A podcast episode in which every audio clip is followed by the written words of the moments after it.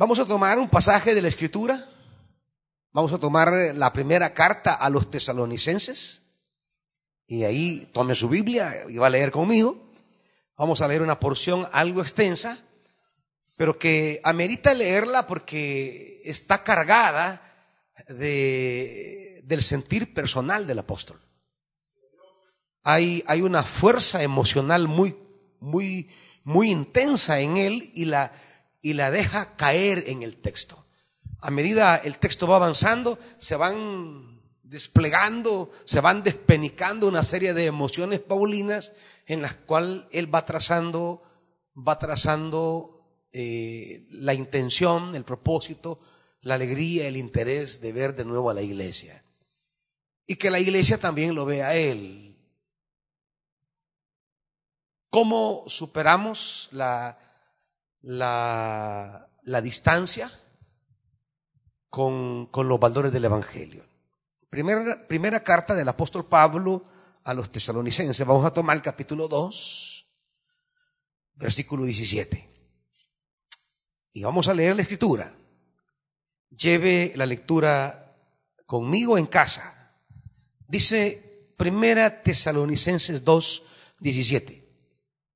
Nosotros, hermanos, luego de estar separado de ustedes por algún tiempo, en lo físico, pero no en lo espiritual, con ferviente anhelo hicimos todo lo humanamente posible por ir a verlos.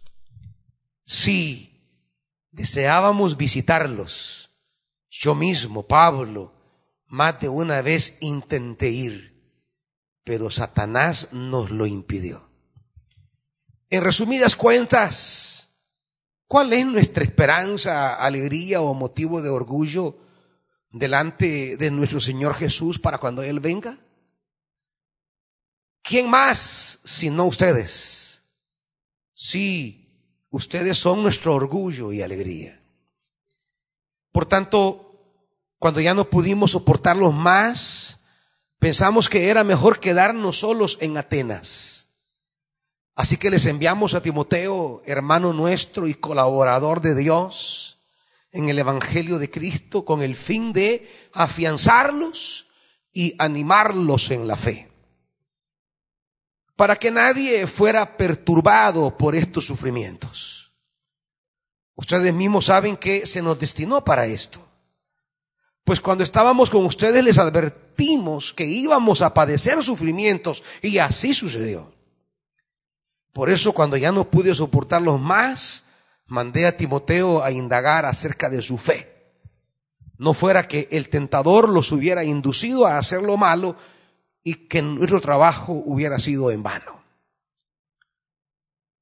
Mas ahora, Timoteo acaba de volver de Tesalónica con buenas noticias de la fe y del amor de ustedes nos dice que conservan gratos recuerdos de nosotros y que tienen muchas ganas de vernos, tanto como nosotros a ustedes. Por eso, hermanos, en medio de todas nuestras angustias y sufrimientos, ustedes nos han dado ánimo por su fe. Ahora sí que vivimos al saber que estar firmes en el Señor. ¿Cómo podremos agradecer a Dios bastante ¿Cómo podemos agradecer bastante a nuestro Dios por ustedes y por toda la alegría que nos han proporcionado delante de Él? Día y noche le suplicamos que nos permita verlos de nuevo para suplir lo que le falta a su fe. Que el Dios y Padre nuestro y nuestro Señor Jesucristo nos preparen el camino para ir a verlos que el Señor los haga crecer para que se amen más y más unos a otros y a todos, tal como nosotros los amamos a ustedes. Que los fortalezca interiormente para que cuando nuestro Señor Jesús venga con todos sus santos, la santidad de ustedes sea intachable delante de nuestro Dios y Padre. Amado Dios, necesitamos entender que, que nuestra fe es mucho más que salir corriendo a buscarte por esta crisis del coronavirus. que la fe es mucho más que desesperadamente buscarte solo para salir del problema y una vez librado del problema volvemos a lo mismo. Necesitamos que nos enseñes que nuestra fe es una estructura de vida para hacer frente a un sistema de muerte. Que la fe es una columna permanente de vida frente al tentador que impide la realización de tu propósito. Enséñanos a ya no estar jugando de cristianitos y que solamente te buscamos y nos volvemos espirituales calientitos en la hora de crisis. Pero que una vez pasada la crisis volvemos como ingratos a darte la espalda y a vivir antojadizamente. Necesitamos que nos enseñes, porque sólo así la oración que podamos hacer tendrá sentido. Porque no queremos una oración para escapar de la crisis. Queremos una oración que nos permita responder como hijos tuyos en la crisis.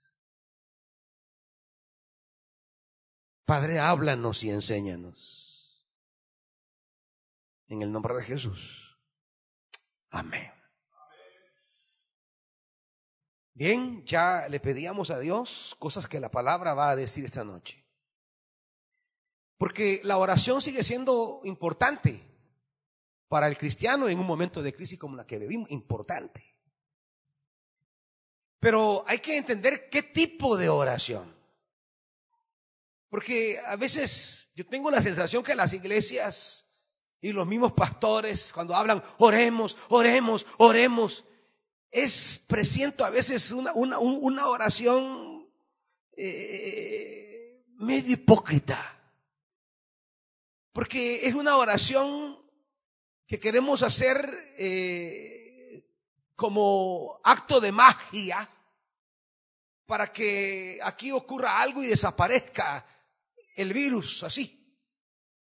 Y que, y que, y que no asumamos una cierta condición de vida, una cierta perspectiva de la vida o ciertos compromisos en la vida. O sea que a veces la oración que le pedimos a Dios es orar para seguir siendo igual. Y esa es una desfachatez. Si usted eh, convoca oraciones, pero no se replantea la vida, eso es hipocresía. Si vamos a orar, es porque entendemos los reclamos que el Evangelio y el Espíritu nos hacen en coyunturas de aflicción, que es lo que pasa en el escenario de Tesalónica. Hay aflicción, hay sufrimiento, hay tribulación, hay un padecimiento. Pero no, no encuentro yo al apóstol orando para que desaparezca la tribulación, hermanitos. Yo no encuentro al apóstol orando para que cese la angustia de la comunidad. Yo no encuentro eso. Sí encuentro al apóstol orando, pero no encuentro al apóstol orando para que cese el padecimiento. ¿Saben por qué? Porque ese es, eso, eso déjelo en las manos de Dios y déjelo en las medidas que debemos guardar las indicaciones que se nos han entregado, cumpla eso mejor con responsabilidad y si va a orar, mejor oremos como ora Pablo.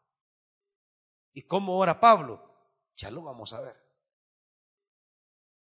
Pablo ora, sí, pero no como los paganos. Pablo ora, sí, pero no como los que quieren usar un acto religioso o un rito religioso o un ritual para querer manipular a Dios. Porque una oración que quiere manipular a Dios y que no provoque conversión, transformación ni replanteamiento de la vida, esa es oración falsa. Y la iglesia evangélica ha caído en esto. Los pastores han caído en esto. Y montan jornada de oración y de ayuno. Y oramos para que se derribe el demonio del coronavirus y, y tantas cosas que se notan. Y es interesante que en este contexto Pablo mencionará a Satanás en dos ocasiones, fíjese usted. Pero en ningún momento Pablo está haciendo un decreto para detener al demonio que está detrás del padecimiento de la comunidad.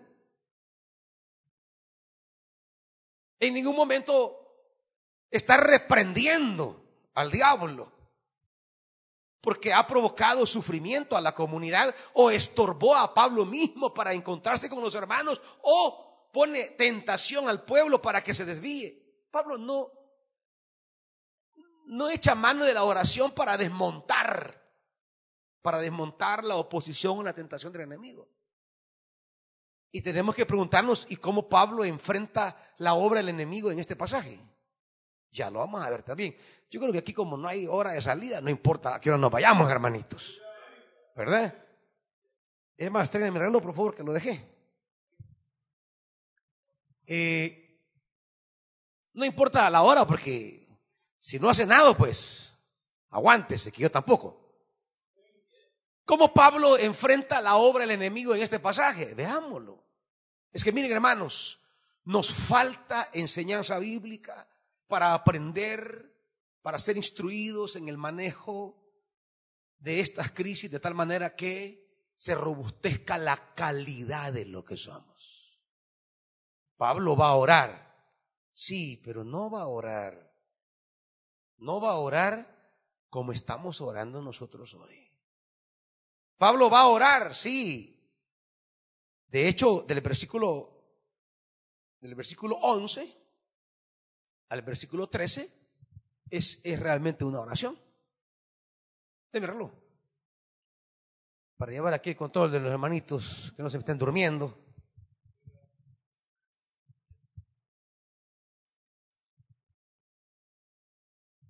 Pablo indudablemente va a orar. Pero no esa oración que estamos acostumbrados nosotros a hacer.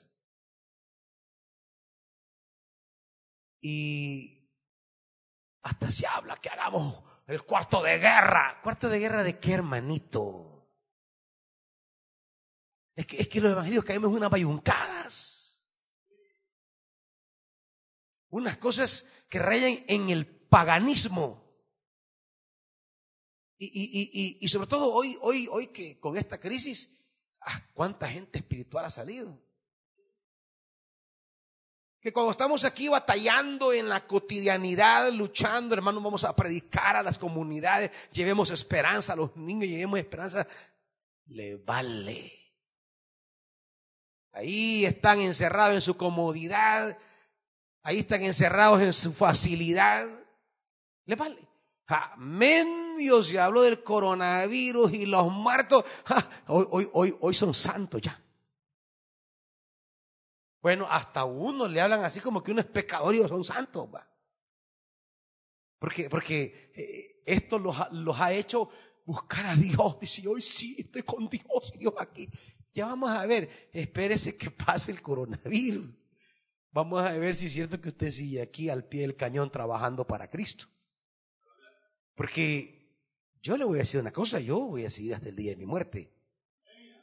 En tiempos de coronavirus o no, aquí estoy firme hasta el final. Y hay hermanos y hermanas que colaboran hasta el final con uno.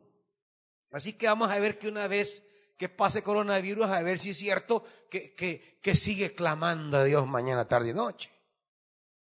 A ver si es cierto que sigue ahí buscando y leyendo y, y, veamos. Ahí se va a descubrir si la espiritualidad que dice tener ahorita es verdadera o es espuma. ¿Me entiendes? Vamos a ver si llamará de Tusa. Sin alusión a la canción, por favor. Si es una espuma nada más, porque hay hermanitos de espuma, elevados ahorita. ¿Verdad? que sienten que llegan al, al, al cielo como espuma. Llama a ver cuando pase coronavirus. Y ya pueda otra vez salir a trabajar, a gastar eh, sus, su, sus pistitos, a pasear, a ir a, a la playa. Llama a ver si es cierto. Que sigue manteniendo su compromiso con Cristo. Y, y, y, a mí no me venga con cuentos, hermanitos. Usted sabe que aquí no estamos para, para estar consolando gente aguada. Aquí estamos para determinar claro el camino que debemos seguir en el tiempo que sea. Sin coronavirus o con coronavirus, lo que Dios exige de usted y de mí se mantiene. Y nuestra oración, que es lo que Pablo va a pedir, ya lo vamos a ver. Nuestra oración es que estemos a la altura de lo que Dios me está enseñando. Este pasaje es un tanto largo y lo vamos a dividir en tres partes para, para, para poderlo entender. Así que vea conmigo el texto. Hay una primera parte que abarca desde el 17 hasta el 3.5. Esa es, esa es la primera parte.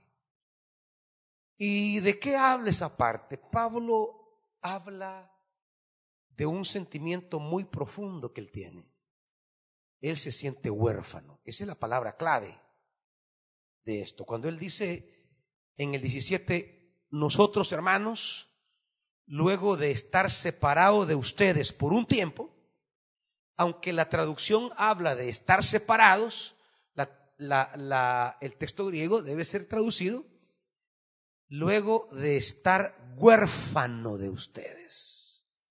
Huérfanos. Pablo ha entrado en un estado de orfandad, un estado de sentirse solo. Imagínese el sentimiento de la orfandad, el sentimiento de estar desprovisto de compañía y estar solo.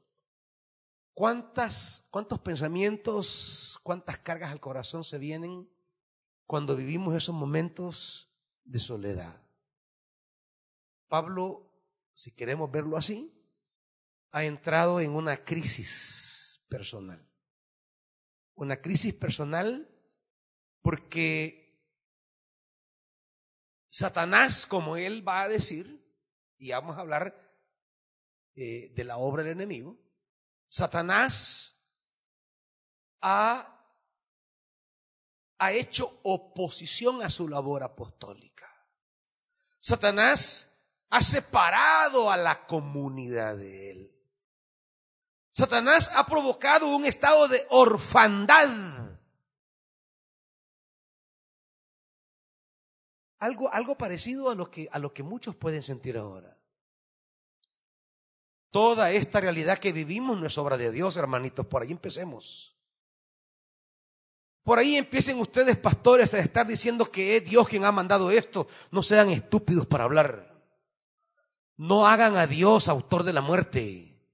Esa no es la voluntad de Dios. Eso no lo ha enviado Dios. Por ahí empecemos. Falta de seriedad en la escritura, falta de seriedad de quién es Dios y su proyecto de amor para la vida humana y una total eh, eh, eh, incapacidad de poder identificar realmente de quién es obra esto.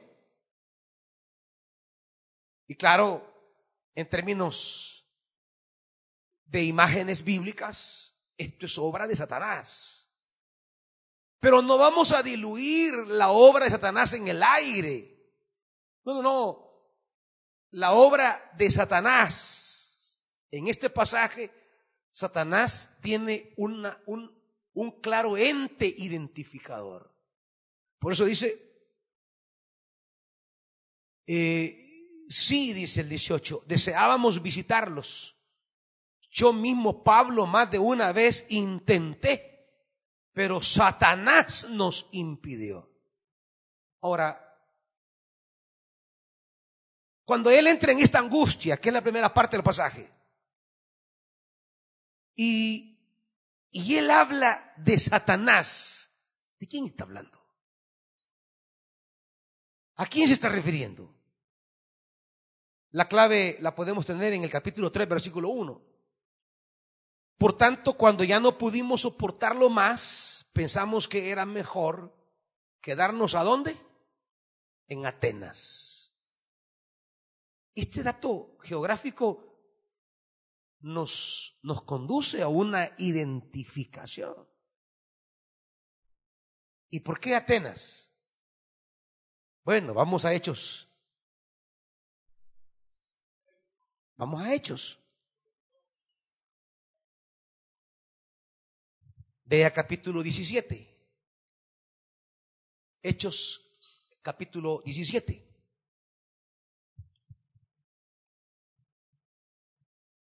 Desde el capítulo 16 voy a poner en contexto esto para que entendamos la obra del enemigo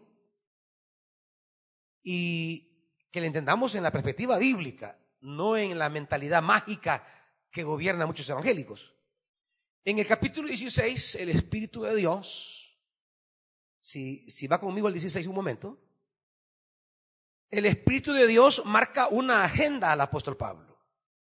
Dice en el 16, versículo 6, 16, 6 de Hechos, atravesaron la región de Frigia y Galacia, ya que el Espíritu Santo les había impedido que predicaran la palabra de Dios en la provincia de Asia. Cuando llegaron cerca de Misia, intentaron pasar a Bitinia, pero el Espíritu de Jesús no se los permitió. Entonces, pasando de largo por Misia, bajaron a Troas. Durante la noche Pablo tuvo una visión en la que un hombre de Macedonia, puesto de pie, le rogaba, pasa a Macedonia y ayúdanos.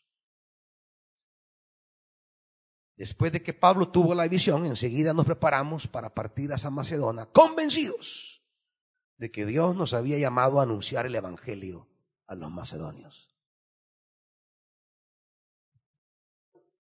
Hay, hay una agenda del Espíritu una agenda geográfica de proclamar la buena nueva al mundo de Macedonia, a la región, a la provincia de Macedonia, que comprende una serie de ciudades que ya vamos a ver.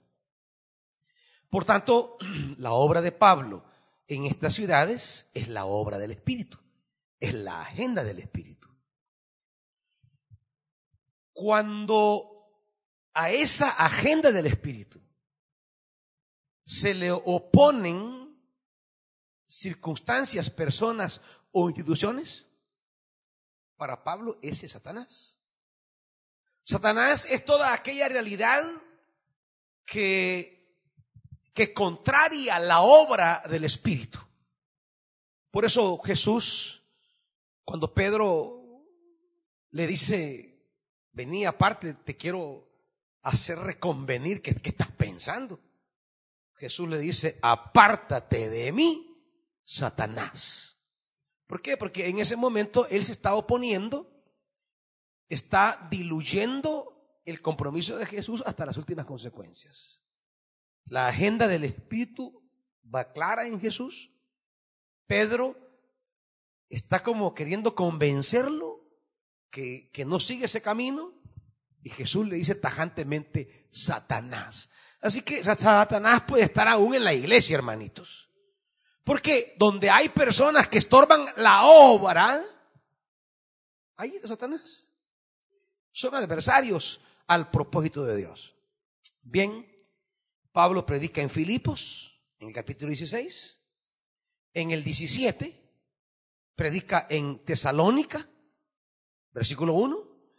En el 10, predica en Berea. Y por fin, en el 16, ¿a dónde llega?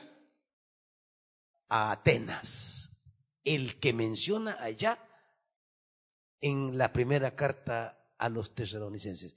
Pablo decidió quedarse en Atenas.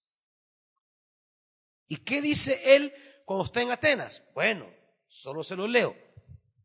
Procuré ir a visitarlos y más de una vez intenté, pero Satanás no lo impidió. Aquí estando en Atenas, él quiere regresarse a Tesalónica, pero se le impide.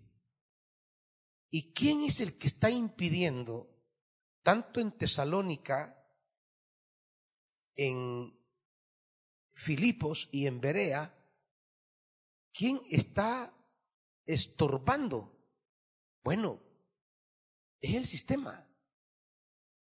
No, no, no, no es un personaje que anda en el aire. Es una realidad contraria a Dios. Pero me voy a quedar solo con Tesalónica para no, para no eh, ir más allá. Dice versículo 5 del capítulo 17 de Hechos, pero los judíos llenos de envidia, aquí hay una estructura religiosa que se va a oponer a la proclama de la buena nueva, que se va a oponer al mensaje de vida y de esperanza. Hay judíos llenos de envidia que reclutaron maleantes callejeros, armaron una turba, alborotaron la ciudad, asaltaron la casa de Jasón en busca de Pablo y Silas, a fin de procesarlos públicamente, pero como no los encontraron, arrastraron a Jasón y algunos otros ante las autoridades de la ciudad, gritando, estos que han trastornado el mundo entero han venido también acá. Y Jasón los ha recibido en su casa. Todos ellos actúan en contra de quién? de los decretos del emperador. Ojo, aquí entra, aquí entra. El emperador como Satanás. Los decretos del emperador afirmando que hay otro rey que se llama Jesús. ¿Qué, ¿Qué ha ocurrido aquí con los hermanos? Aquí a los hermanos los han arrastrado, los han golpeado, los han denunciado, los han presentado ante las autoridades. Hay un sistema político religioso que tiene intereses. Y los intereses del sistema religioso político no son intereses de vida, no son intereses de justicia, son intereses de oponerse al camino del reino de Dios el camino del Mesías, porque ellos anunciaban que Jesús es el Mesías y que Jesús es otro rey, el rey Mesías. Es decir, la predicación del Evangelio no es un mensaje que tiene que ver con un anuncio para la eternidad futura, no, no, no. La eternidad del Evangelio propone a un rey presente. El mensaje del Evangelio no es un, un, boleto para ir al cielo. No, no, no.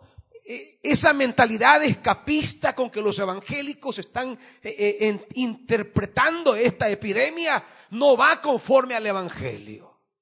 No estamos aquí para huir del mundo, sino para ser sal del mundo, luz del mundo. No estamos aquí para hacer un acto de judini, de escapar. Estamos aquí porque somos la sal y proclamamos un rey y proclamamos un reino. Y este rey tiene enemistad con César. Y el reino de César y el reino de Jesús no tienen compañerismo, no hay comunión. La predicación del Evangelio no es un mero asunto espiritualista, hermanitos. Es espiritual, pero no es espiritualista.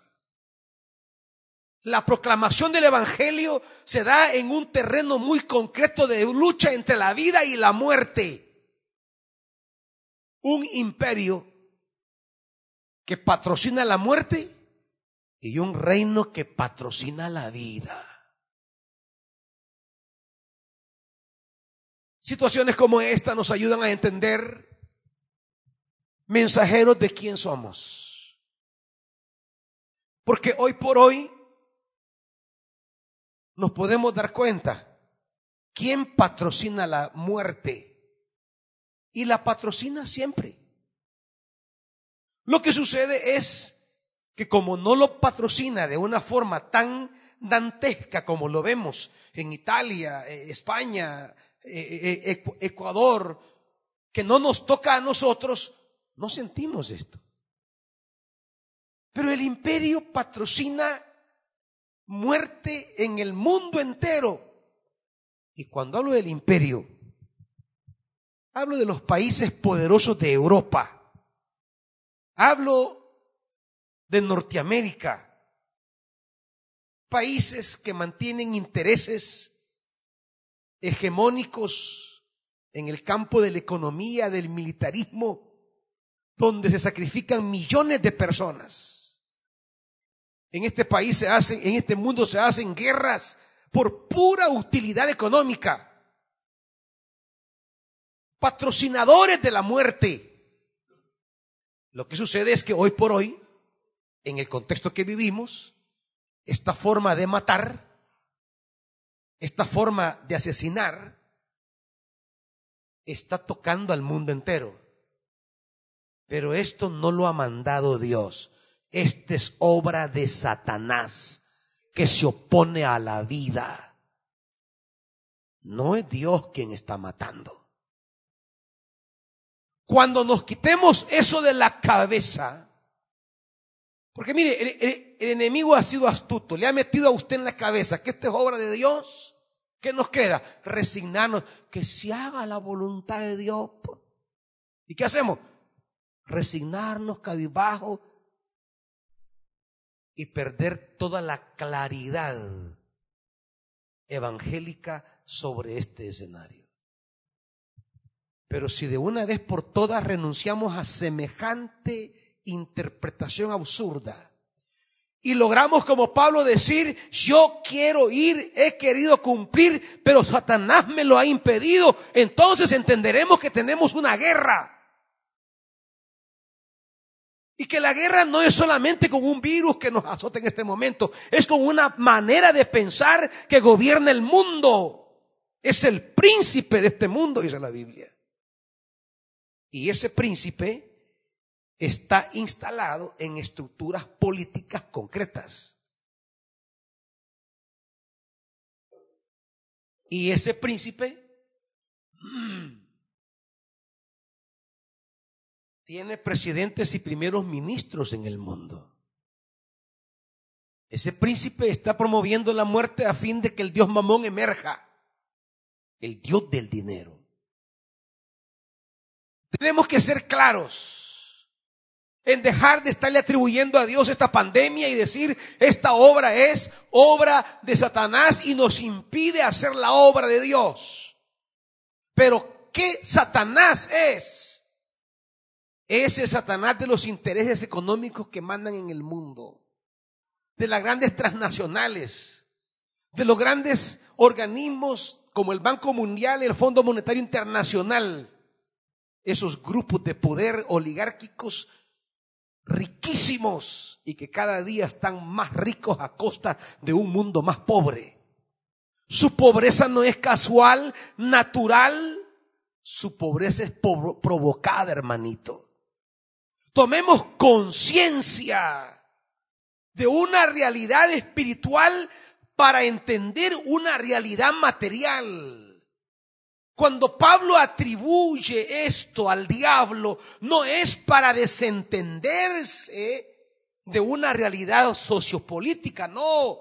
Cuando él atribuye esto al diablo es para ubicar, catalogar, identificar exactamente qué estructuras humanas pertenecen al campo de la muerte. Y para Pablo, César pertenece al campo de la muerte. Porque él proclama otro rey. Cuando decimos, esta es obra de Satanás, es obra de estos grandes y poderosos Y entonces ya no vamos a ver esos gobiernos y esas organizaciones mundiales de manera neutra. Son Satanás. Y promueven un endeudamiento. Fíjense ustedes. Dos mil millones nos hemos endeudado por esta crisis. Y usted no se ha preguntado, ¿y quién nos va a prestar ese dinero? ¿Usted no se ha preguntado eso? ¿Usted no se ha preguntado que los grandes organismos financieros del mundo se están haciendo los bigotes en este momento? ¿Usted no ve que detrás de esta pandemia hay una realidad económica en la que una minoría se está beneficiando? Le pregunto, ¿quién le va a prestar al presidente Bukele los dos mil millones de dólares? ¿Quién le va a prestar a los chapines, a los catrachos? ¿Quién le va a prestar a todos los países de Centroamérica, Suramérica, hasta el cono sur? ¿Quién se los va a prestar? ¿Quién tiene ese dinero? ¿Quién se está enriqueciendo de esta pandemia. Esta pandemia es un negocio lucrativo. Aquí no hay solidaridad. Aquí no hay fraternidad. En esta hora de muerte los organismos internacionales no están dando donaciones no están diciendo, señor presidente Bukele, le vamos a donar mil millones. No, esto es negocio y un negocio redondo de muerte. Pero un día, como dice Pablo al final de este un día, cuando el Cordero venga, lo van a pagar caro. porque jugaron por dinero con la vida de la gente. Ya, ya, ya les voy a leer más adelante Apocalipsis. Cuando caiga la gran ramera. Y es una lástima que los pastores de la iglesia caigamos en una visión casi mágica de entender esto. En una visión guiada por la curiosidad. ¿Y será que este es el cuarto sello? ¿Y será? una, una, una manera de pensar tan pobre, tan pobre que no nos permite desnudar, desnudar la realidad que tenemos delante de nosotros. Y es que para desnudar esa realidad hay que estar en sintonía con el Espíritu. Porque el Espíritu es el que hace ver, es el que da revelación. Pablo, sin ambigüedades, de manera tajante dice, Satanás me lo impidió. Pero ¿quién es Satanás? Todas las estructuras religiosas, políticas y económicas que obstaculizan el avance del reino de la vida, el avance del reinado de Jesús. Orar solo por nosotros y que Dios nos guarde también es un acto de egoísmo, hermanitos. Tengan cuidado cuando hacer ese tipo de oraciones no es más que una extensión del egoísmo que llevamos por dentro porque eso Dios no lo oirá.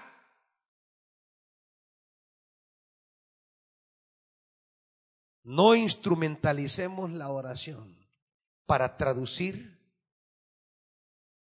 angustias egoístas, preocupaciones de nuestros miedos y querer usar la oración como un calmante, un analgésico.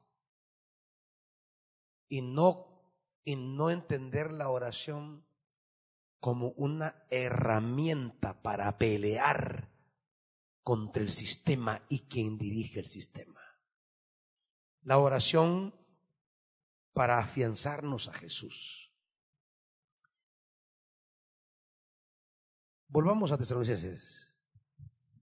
Ya voy a volver a esta primera parte, solo quería dejar en claro eso. hay una orfandad. Pablo se siente huérfano y la orfandad destapa una serie de sentimientos, de angustias y de preocupaciones. Pero una cosa queda claro, Pablo no está preocupado por él. Pablo está preocupado por los demás. Y lo va a repetir una y otra vez. Dice en el 3.1, ya no pudimos soportarlo más. Pablo está en una angustia terrible. ¿Y qué es lo que no pudo soportar más? Bueno, no saber cómo están los hermanos. Y yo le pregunto, en esta crisis, ¿usted está preocupado de cómo están sus hermanos? ¿O usted murmura por usted? ¿O usted murmura solo por su interés? ¿Hay acaso una agonía? Es lo que Pablo tiene, una agonía ¿Cómo están ellos? ¿Cómo están ellos? ¿Cómo está su pastor? ¿Cómo están sus pastores? ¿Cómo están sus líderes? ¿Cómo están sus vecinos más pobres? ¿Cómo están los ancianos de la colonia? ¿Cómo está la demás gente? ¿Cómo están todos? Pablo tiene esta preocupación. Toma una decisión, ya lo veremos. Vamos a la segunda parte, ya vuelvo de nuevo a la primera parte. La segunda parte va del capítulo 3, versículo 6 al 10. Es la segunda parte. Si en la primera parte una decisión que él tomó fue enviar a Timoteo, porque ya no soportó más y dijo, voy a enviar a Timoteo. Y lo envió. Ahora, en la segunda parte del pasaje, Timoteo regresa. Y Timoteo regresa con un evangelio. Timoteo regresa porque la comunidad evangeliza a quien lo evangelizó. Por eso dice el versículo 6, ahora Timoteo acaba de volver de Tesalónica con buenas noticias, o sea, con evangelio. ¿Qué eso significa? La palabra griega aparece ahí, buenas noticias, evangelio. Y es un verbo y dice, Timoteo me ha evangelizado con sus noticias la comunidad manda un evangelio. El evangelista es evangelizado. El evangelizador es evangelizado. En este contexto necesitamos ser evangelizados. Porque la evangelización no es un punto en el pasado. La evangelización es tarea permanente, constante y fecunda. La evangelización no es solo tarea del que predica, también es de la comunidad que evangeliza al apóstol con noticias maravillosas de cómo se encuentran. Una iglesia que no necesita a Pablo para estar firme en el Evangelio. Qué maravilloso eso. Qué maravilloso eso porque yo no quiero que estemos pensando que necesitamos vernos otra vez. Porque necesito a fulano, a mengana, al pastor o a los líderes. porque necesito. No, no. Pablo queda sorprendido. Él usa frases que vamos a ver. Eh, eh, dice, ahora sí que vivo.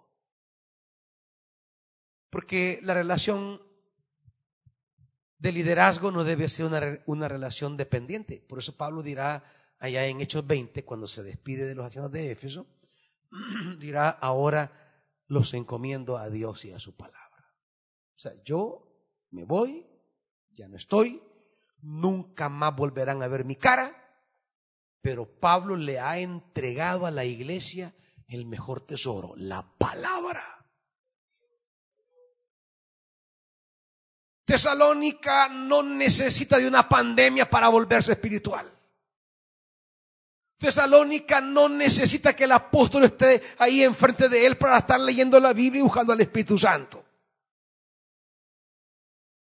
Como muchos de ustedes, hermanitos.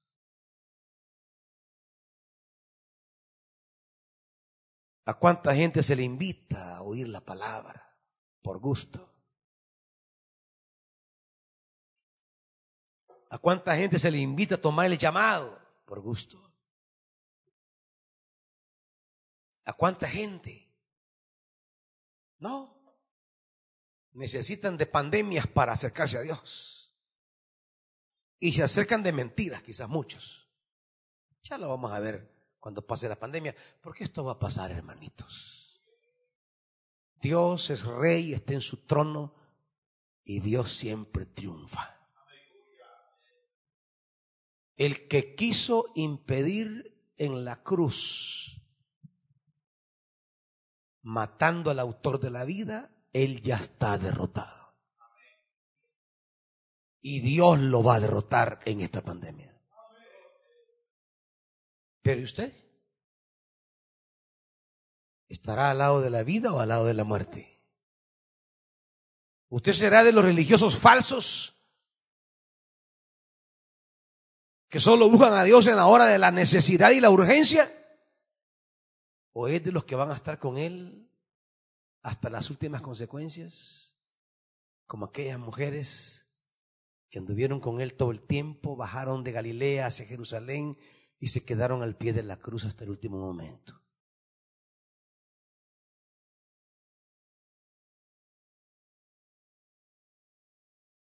Pablo recibe buenas noticias. La iglesia, con el mensaje de la palabra que Pablo le dio y con la fortaleza del Espíritu, la iglesia camina. Es que ese es el fundamento de la iglesia, la palabra y el espíritu. Esa es la esencia espiritual de la congregación. Tengamos cuidado entre el congregarnos y el culto. Porque si el culto va a seguir convirtiéndolo a usted a un dependiente, a un drogadicto espiritual que necesita una dosis de culto, entonces que no hayan cultos. Porque no estamos para mantener drogadictos espirituales. Si hablamos de congregar es diferente. Congregar es el pueblo que se encuentra desde sus dones, sus compromisos, su llamado, su servicio. Y se congrega para ver en qué puede servir. En qué es útil. ¿Cómo puede contribuir? Hay una diferencia entre hacer culto y congregarse. La Biblia dice no dejando de congregarlos. Congregarse es una dinámica de edificación. Es una dinámica de crecimiento, de aportar. Congregarse es el cuerpo que desempeña funciones para beneficio de otro. Congregarse es el servicio para edificar a los demás. Pero creo que la iglesia evangélica ha dejado de congregarse y lo que hace es culto. Y culto lo que, genera, lo, que genera es una cantidad de gente dependiente que solamente tiene contacto con el Espíritu o con la Biblia el día que se siente en una silla a escuchar la palabra y que ni siquiera lleva Biblia porque ya se la ponen en un proyector. Aparte de drogadictos haraganes.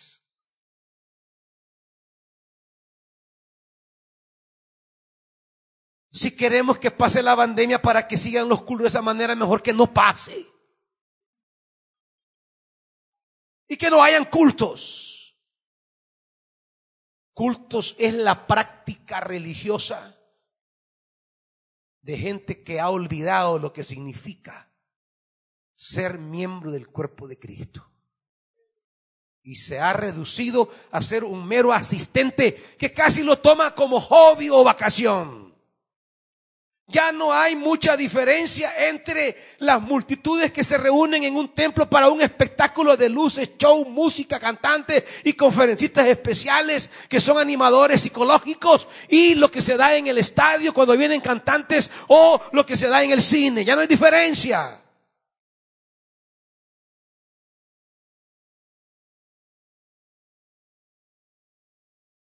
Pablo entiende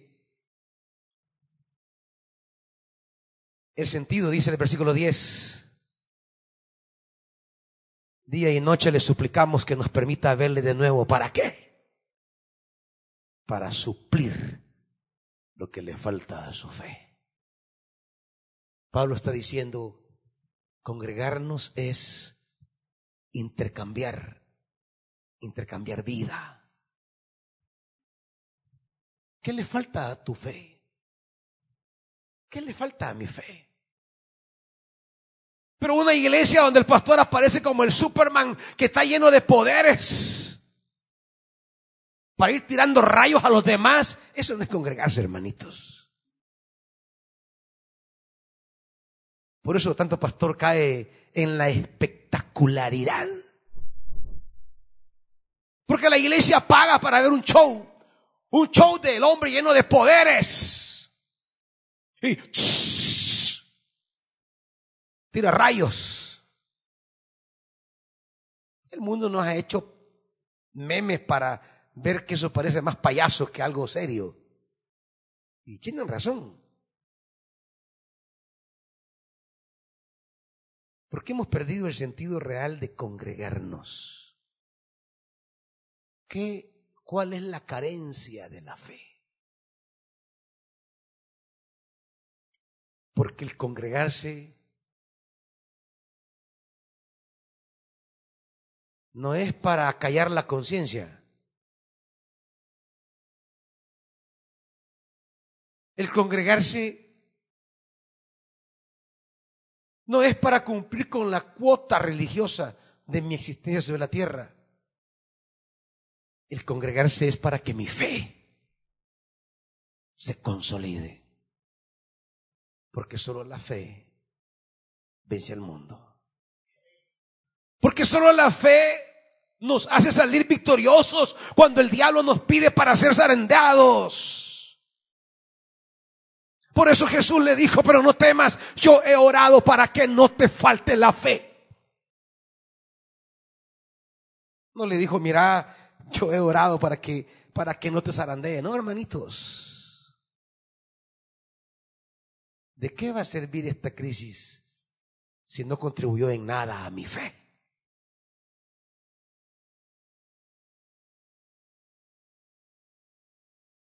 Nos congregamos para decir qué le falta a tu fe, hermano. ¿Cómo contribuyo a tu fe? Esa fe que es capaz de desmantelar con un ojo profético sistemas de muertes. Esa fe que tiene el coraje para pararse firme ante el mundo. ¿Y cómo está tu fe en eso, hermanito? ¿En qué puedo servir para suplir a lo que a vos te falta? Y nos congregamos para eso. Porque todos hemos recibido una medida de esa fe, una tarea del Espíritu, un don de Dios. Y todos tenemos una carencia de fe, incluyendo al pastor. Y son ustedes los que tienen que venir y decir, ¿y, qué, le, qué puedo suplirle a la fe del siervo?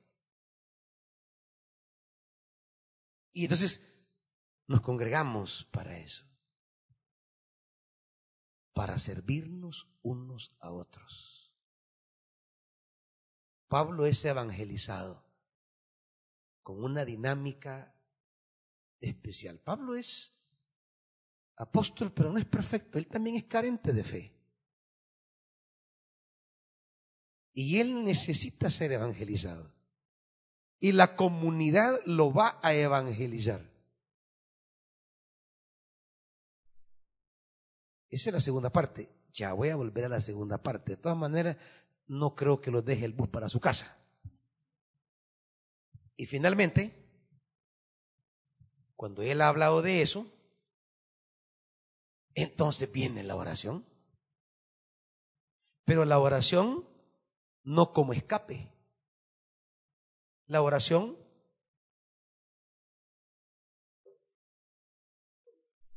no como magia. Y quizás más de alguno de los que me está escuchando no quiere oír con claridad este mensaje porque lo, quiere, lo que quiere es oír una fórmula mágica que, que, haga morir el coronavirus. Es que yo consuelo necesito en esta hora. Consuelo. Es que yo lo que necesito una, es una palabra de ánimo. Un, un decreto apostólico necesito yo.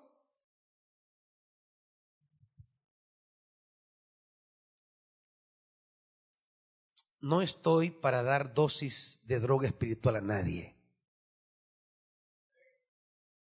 Estoy para decirle la palabra de Dios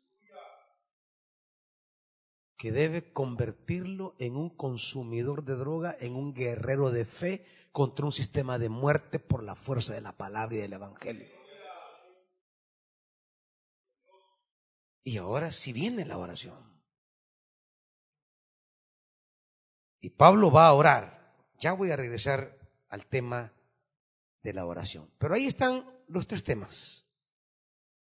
La orfandad angustiosa de Pablo.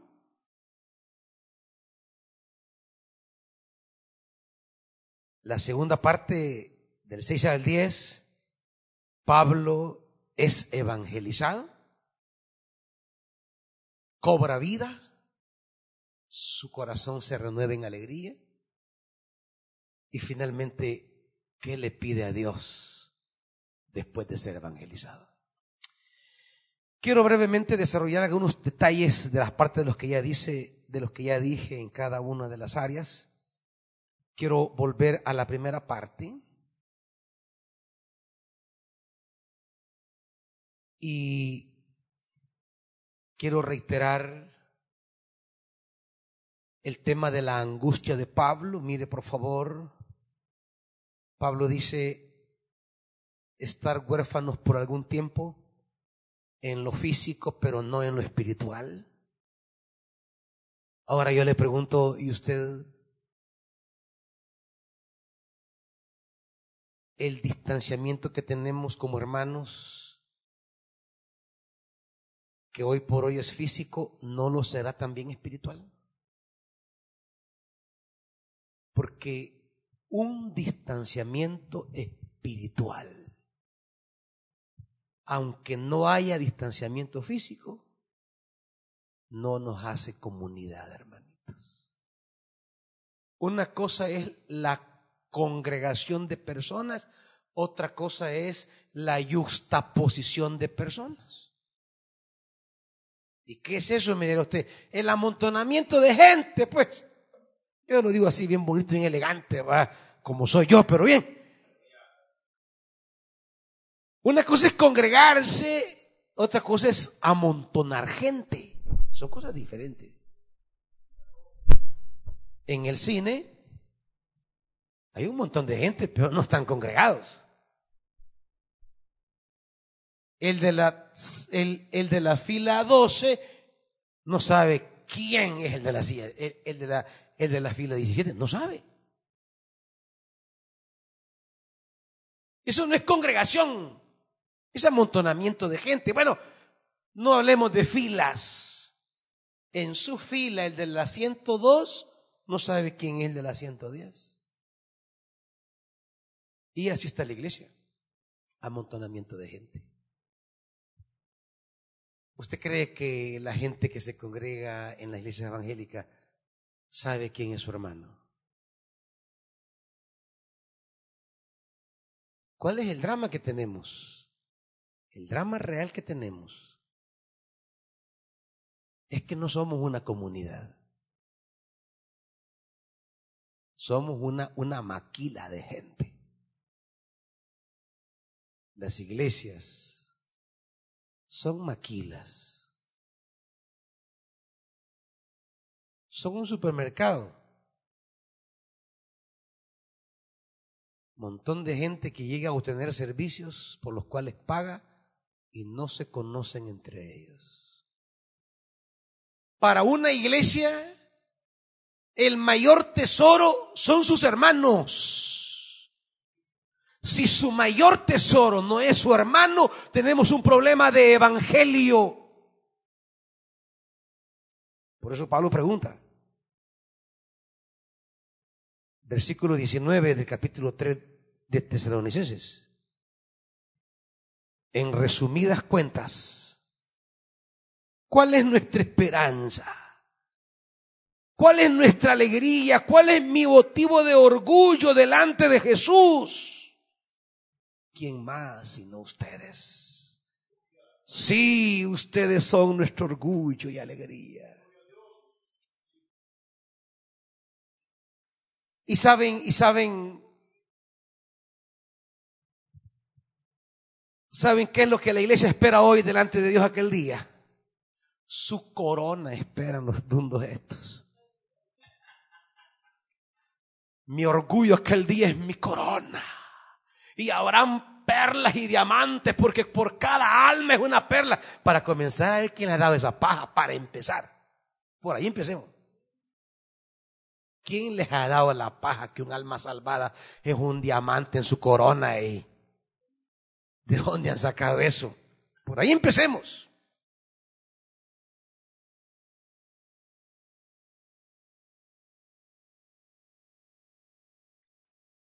La riqueza de una iglesia verdadera es la gente. No es su templo. Podemos estar reunidos físicamente y separados espiritualmente. Más cuando la unión es espiritual, lo físico no nos separa. Si quiere reunirse y hacer culto para venir a, porque ya extraña pelear o venir a exhibir sus ropas y perfumes y joyas, eh, mejor no hagamos culto.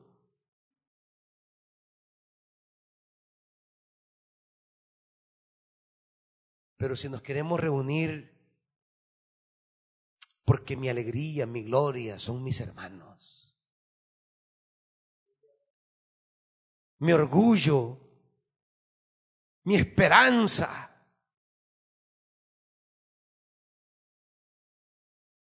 Cuando Pablo dice en el 2.19, eh, motivo de orgullo, literalmente es corona en griego.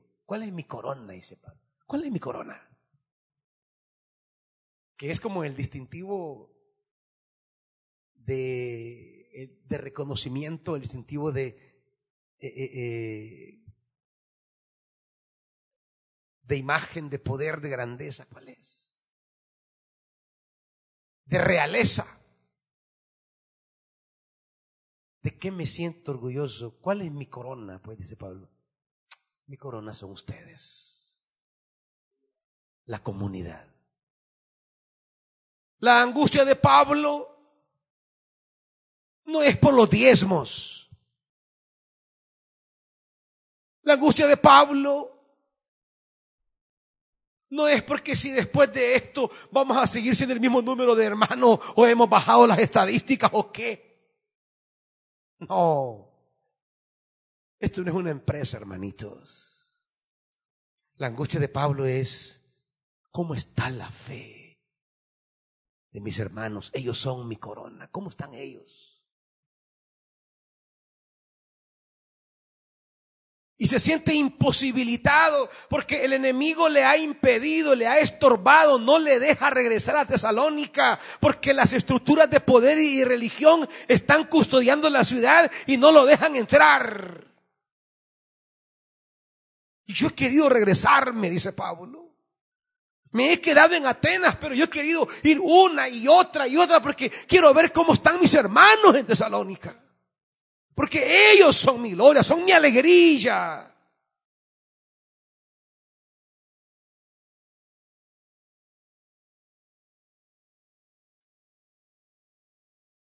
Yo sé que lo económico angustia a muchos pastores y a muchas iglesias. Pero no debería ser nuestra angustia.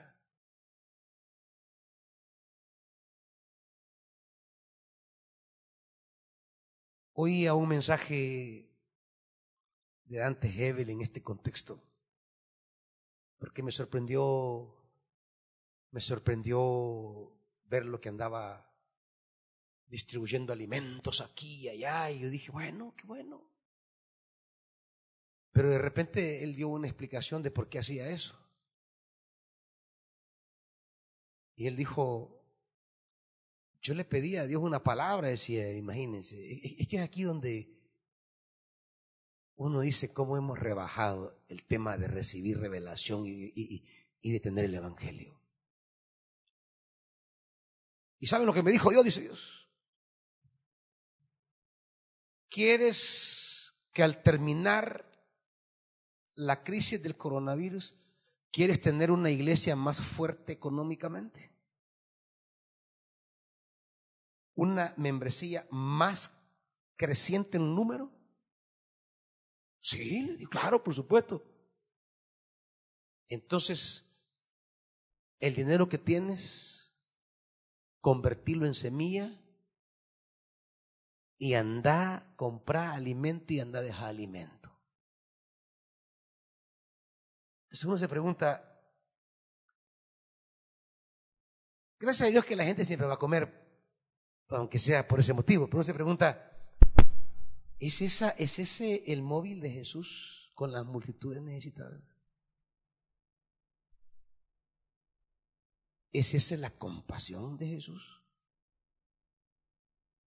¿O, o eso de decir, quiero tener más pisto al final, más gente al final, más poderosa la iglesia al final? Entonces él no está haciendo una obra de, de, una obra del evangelio, está haciendo una inversión. Él está comprando prosperidad. Y siento que muchos están pensando así. Esa no es la manera de preocuparnos. Pablo no está preocupado por eso. Y no significa que no tenga necesidades. Pero saben una cosa, una iglesia movido por la palabra y por el Espíritu no necesita una visión mercantilista de la generosidad.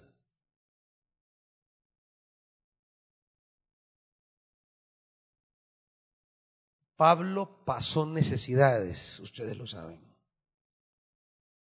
¿Y sabe quiénes fueron las iglesias que le ayudaron? Estas iglesias, las de Macedonia, Filipos, Tesalónica, Atenas, Berea.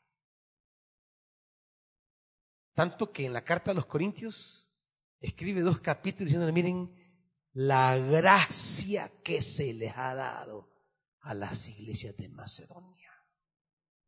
¿Cómo han contribuido en mis necesidades? Pero Pablo no buscó eso cuando pensó en ellos. Pablo veló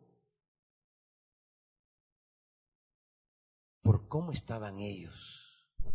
Pero no pensando él, si ya no les predico el Evangelio, ya no me van a aliviar. No, no. Pablo aquí abre su corazón y revela cuál es su desesperación, cuál es su angustia. Pablo no está volviendo a la comunidad con ojos de dólares, sino cómo está su fe y su vida.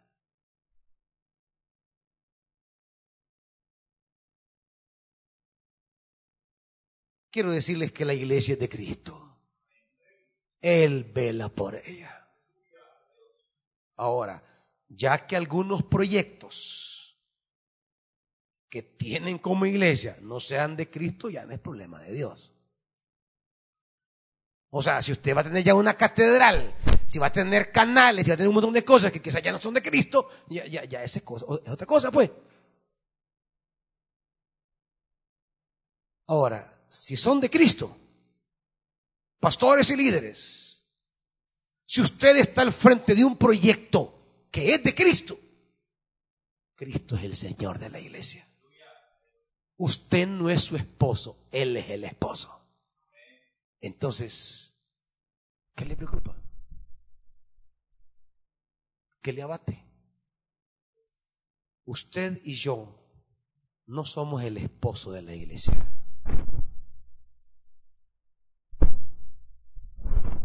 Y no sé si seamos ni siquiera el amigo del esposo.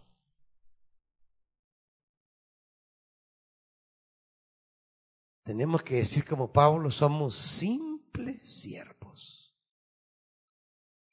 Nada más. Lo que sucede es que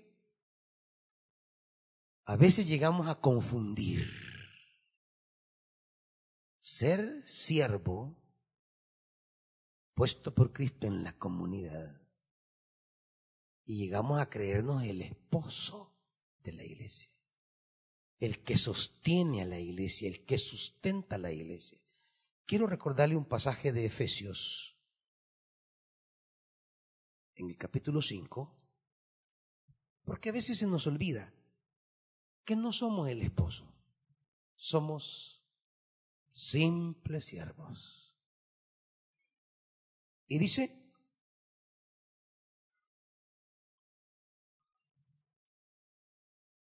versículo 5, capítulo 5, perdón, versículo 29. Pues nadie ha odiado jamás a su propio cuerpo, al contrario, lo alimenta y lo cuida, así como Cristo hace con la iglesia. Él es el esposo. Él cuida a la iglesia. Él alimenta la iglesia. La iglesia no va a desaparecer. Las puertas del Hades no desaparecerán, no prevalecerán, perdón, contra ella. Una crisis de coronavirus puede hacer desaparecer proyectos que quizás no sean de Dios, pero jamás a la iglesia. Jamás a la iglesia. Puede derribar proyectos humanos puede derribar construcciones humanas. Puede derribar cosas que han nacido en la locura de nuestra mente. Sí. Pero lo que es de Dios permanece. Y la iglesia permanecerá. Porque Cristo es su esposo. Pablo no tiene otra preocupación más que eso. El asunto es que en el modelo de iglesia de hoy, la gente a veces importa poco. E importan más proyectos, sistemas, construcciones, eh, planificaciones y un sinfín de asuntos.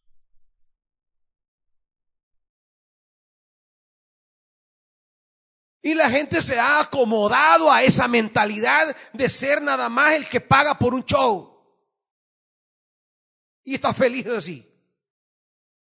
Porque no quiere asumir tampoco la gente la responsabilidad de crecer, de desarrollarse, de aportar, de contribuir con vida a la vida de otros.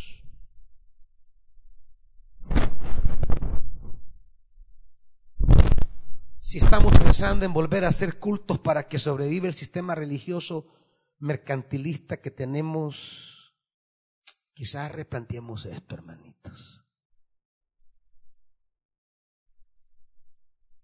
Porque solo es significativo el volvernos a reunir si cada uno asume sus llamados, sus dones, sus ministerios para servir a los demás. Si de verdad nos reunimos para hacer de bien al otro, no de destrucción, ni de daño, ni de pie tropiezo.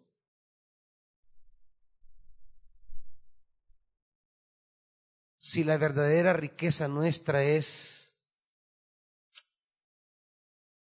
alegrarnos en que el hermano y la hermana estén bien más cada día. Pero si nos vamos a congregar para poner tropiezo al otro, para desgastar al otro, para humillar al otro, para que hacer que el otro valga menos, ¿de para qué? ¿Para qué? Si nos vamos a congregar solo para hacer un bulto sentado en una silla, ¿para qué? ¿Qué diferencia habrá en poner costales de papa y de arroz y de yuca y de whisky en, en, las sillas y usted? ¿Qué, ¿Qué será la diferencia?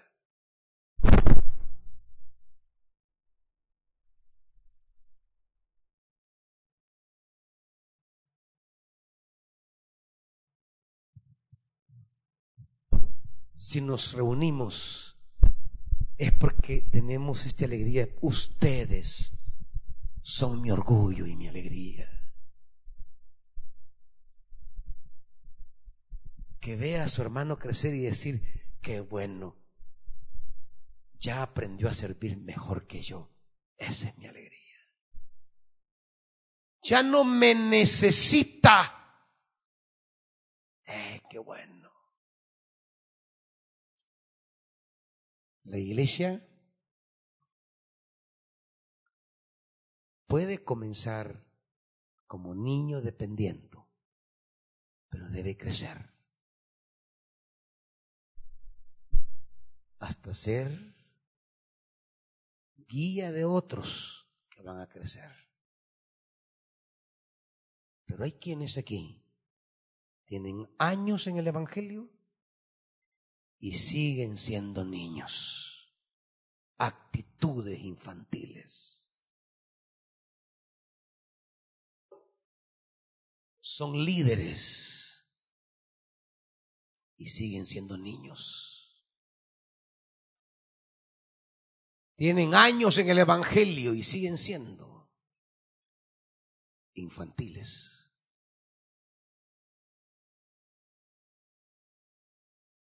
No somos un kinder.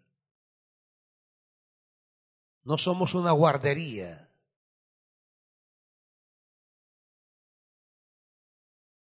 Pablo dice en el 3.1, cuando ya no pudimos soportarnos más, pensamos que era mejor que yo me quedara solo en Atenas. Así que les enviamos a Timoteo.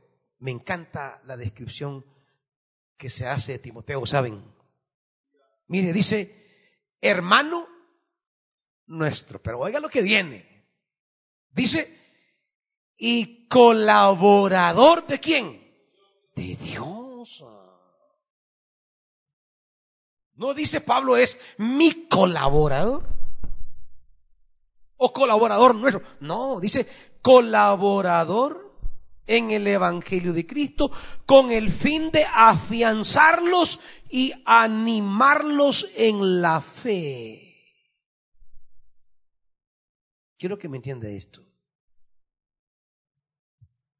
animar y afianzar la fe de la comunidad, ese es el interés de Dios.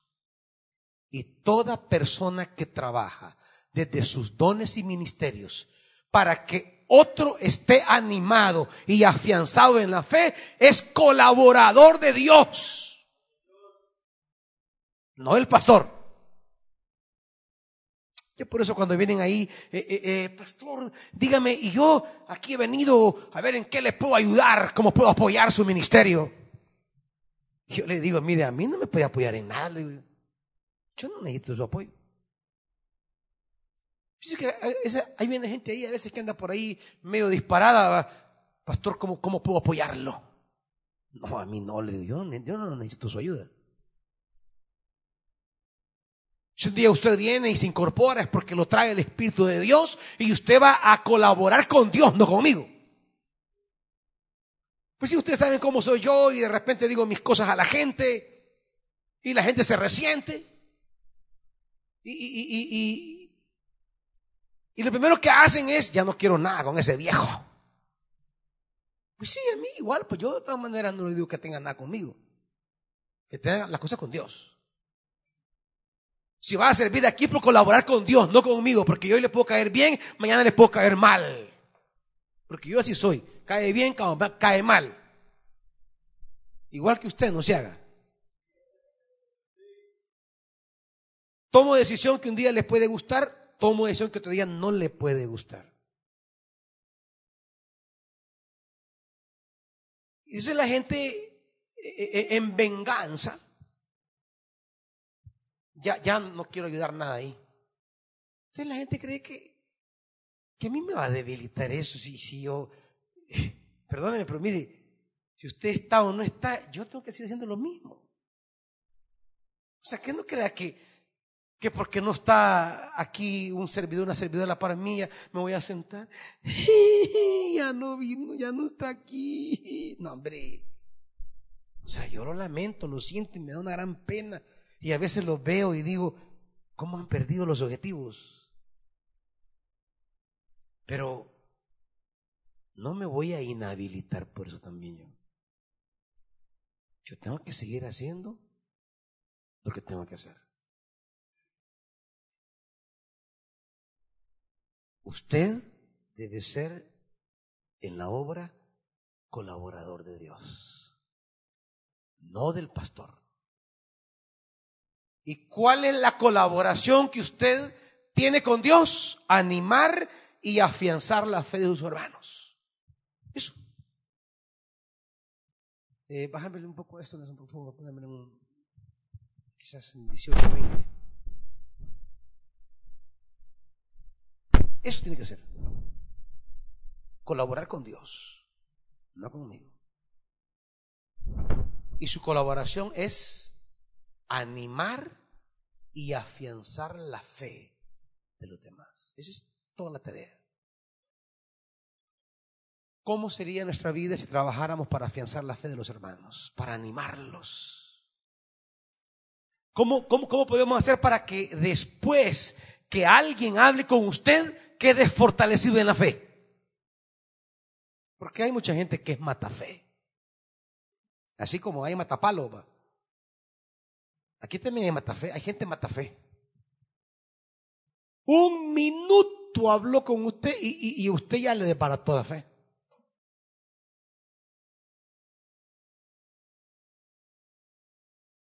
Y ahí andan fregando gente y, el otro hermanito se desanimó en su fe.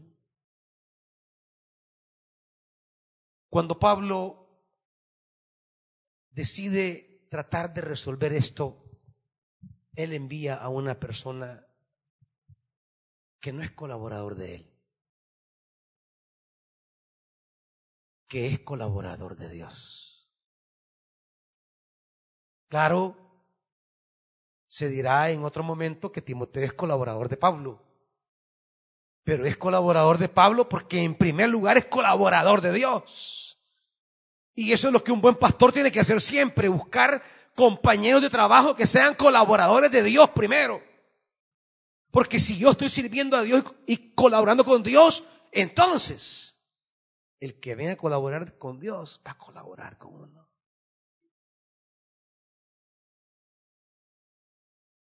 Cuando Pablo decide resolver esto, porque ya no aguanta, no soporta Es un novio que está angustiado por la novia. ¿Cómo quedó allá desprotegida? Amenazada, demandada, perseguida, golpeada. Y lo han tenido que sacar huyendo y él quiere regresar y no puede.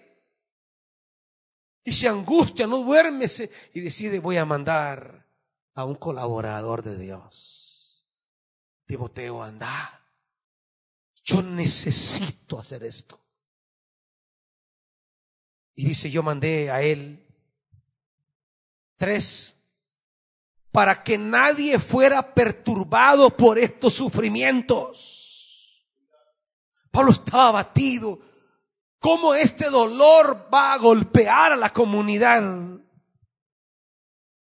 Pero él les dice algo que ya no se escucha hoy en el mundo evangélico. Ustedes mismos saben que se nos destinó para esto. Pues cuando estábamos con ustedes les advertíamos que íbamos a padecer sufrimientos y así sucedió. Es que siempre una iglesia que se pare en favor de la vida contra un sistema de muerte va a sufrir.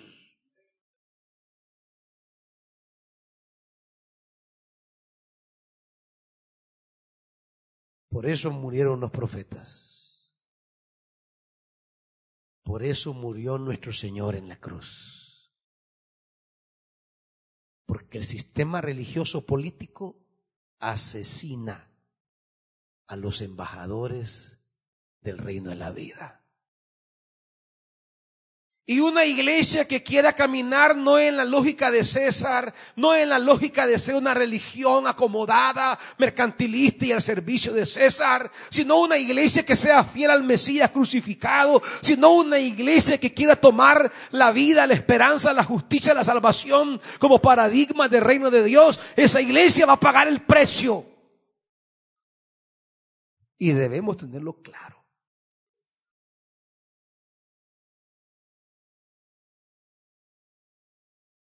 ¿Por qué la iglesia ya no sufre persecución? Preguntémonoslo. ¿No se ha preguntado por qué antes éramos perseguidos y hoy no?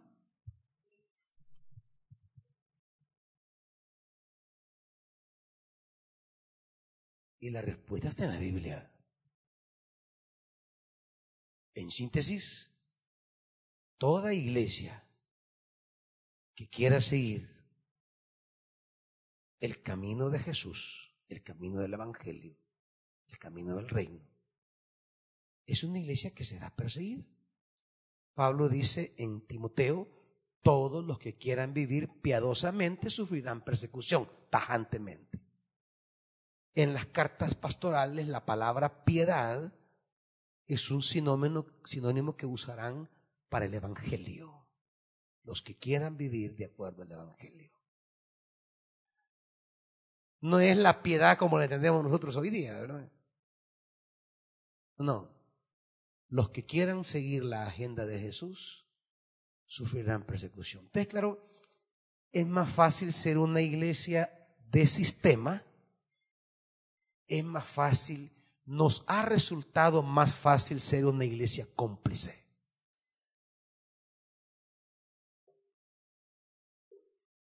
Tan culpable es el sistema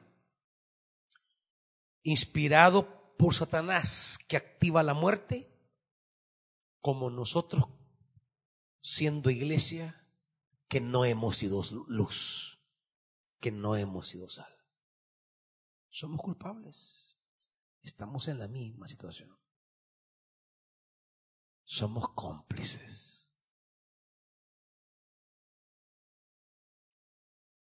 Yo creo que la iglesia tiene que orar mucho, sí.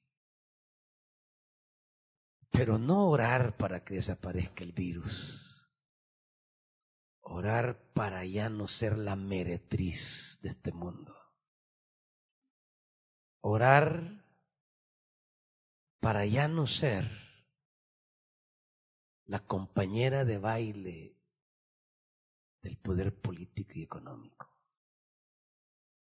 Deberíamos de orar para que después de esto brote en nosotros una carga de parte de Dios a tener una participación más activa para que este mundo sea diferente, comenzando con tu colonia. Esto hay que trabajar. Con los gobiernos municipales Cómo tener vida abundante en tu colonia, en tu pasaje. por ahí empecemos. En tu pasaje. Cómo tener la vida de Dios en tu pasaje. Cómo tener la vida de Dios en tu colonia. ¿Y cuál es tu participación comprometida y activa como agente del reino, como colaborador de Dios? ¿Cuál es tu parte? No estamos hablando de ideologías, hermanitos. Estamos hablando de reino. ¿Cómo brilla el reino en tu comunidad?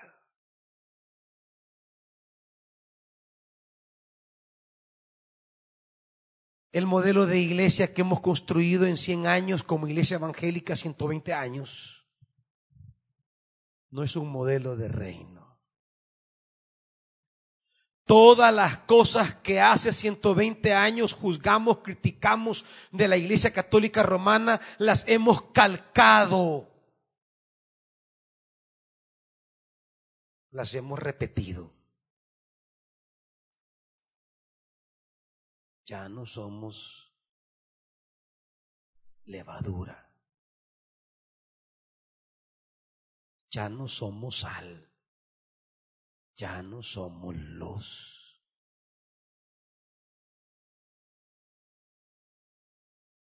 Ya nos instalamos en el sistema. Ya nos acomodamos. Hemos hecho las paces con Satanás. Él nos da prestigio, poder y grandes amigos y nosotros agachamos la cabeza ante una realidad de muerte. Creamos espectáculos religiosos, imperios religiosos, pero ya no somos agentes de vida, de esperanza.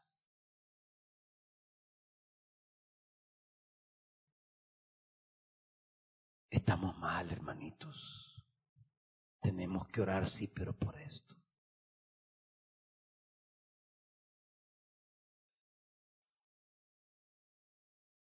¿Sabe por qué? Pablo lo dice, mire, 3.5.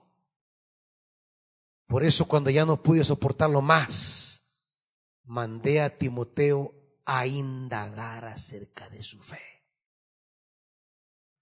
No fuera que el tentador los hubiera inducido a hacer lo malo. Y cuando Pablo habla aquí de hacer lo malo, nos habla de cosas morales.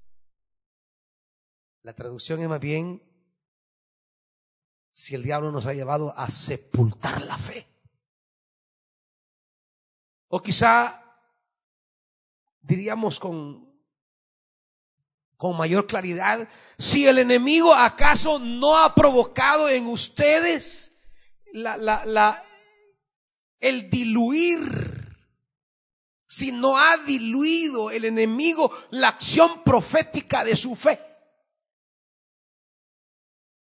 O sea, nos hemos retirado, hemos vuelto atrás.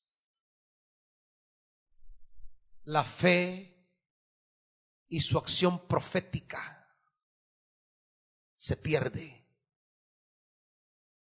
Y yo creo que el miedo que tenía Pablo acerca de los tesalonicenses es un miedo que él puede corroborar en la iglesia evangélica. El tentador nos ha tentado.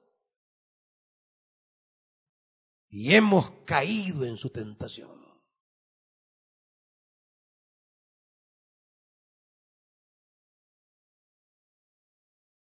En sus ofertas de poder de fama, de riqueza y de grandeza, la iglesia ha caído.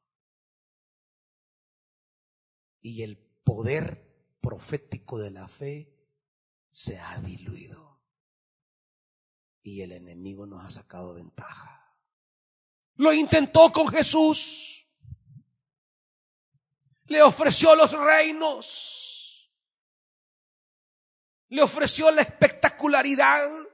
Le ofreció un nombre grande.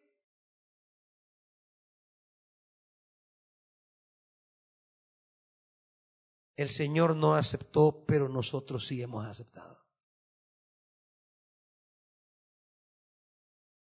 El miedo de Pablo se ha hecho realidad, no en Tesalónica, pero sí en El Salvador. El talante profético de la iglesia está sepultado. Y ha emergido el rostro mercantilista de ser iglesia.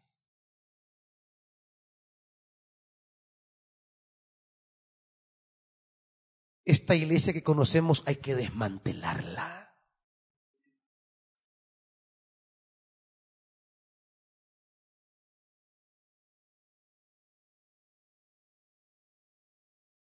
Se preguntarían, ¿Cómo seríamos iglesia si esto siguiera por cinco años más?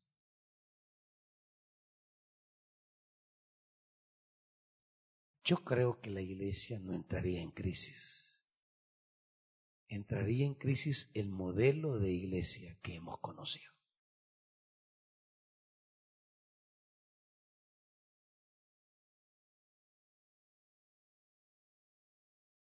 Pero yo creo que no deberíamos de necesitar una pandemia para descubrir que lo que entendemos por iglesia hoy no es lo que los cristianos originarios entendieron por iglesia.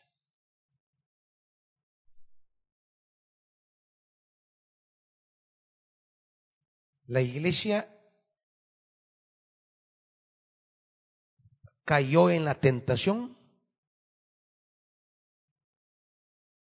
y se ha vaciado. Por eso dice, y que nuestro trabajo hubiera sido en vano. La palabra vano significa vacío, algo que ha perdido el significado. Ya Jesús lo advirtió. Si la sal perdiere su sabor. Tanto el miedo de Jesús con la metáfora de la sal y el miedo de Pablo lo hemos cumplido a lo largo de América Latina. Una iglesia que crece y crece, pero no es la iglesia que debe crecer. Es el reino de Dios. El reino, dijo Jesús, es como una semilla de mostaza. No dijo la iglesia, el reino.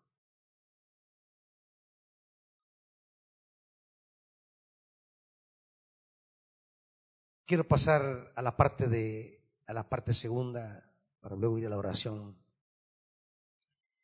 Y solo quiero puntualizar algunas cosas aquí. Timoteo va, se está un tiempo y regresa. Y del 6 al 10 ya es Timoteo que ha regresado. Y dice, ahora Timoteo acaba de volver de Tesalónica con buenas noticias. ¿Y cuáles son esas buenas noticias? Pues no son las que esperaríamos nosotros dar o recibir en este momento para hablar del éxito de la iglesia. Ya compramos templo, pastor. Pues, pues no son esas buenas noticias aquí. Mire que ya crecimos un 30% más. Pues no son esas las buenas noticias. Las buenas noticias que hoy quisiéramos escuchar o poder dar tiene que ver con buenas noticias dentro de un marco de modelo de iglesia distinto al que la Biblia habla. ¿Cuáles son las buenas noticias acerca de la situación de una iglesia en el Nuevo Testamento? Bueno, dice, buenas noticias de la fe y del amor de ustedes. Buenas noticias de Pablo. Son buenas noticias, dice Pablo. su fe y su amor no han sido tocados en la crisis. Su fe y su amor se mantienen íntegros en medio de la adversidad. La fe no ha decaído, el amor no se ha apagado. Están íntegros. Son buenas noticias. Claro, hoy es buena noticia, ya hicimos un templo, aunque no haya fe ni hay amor.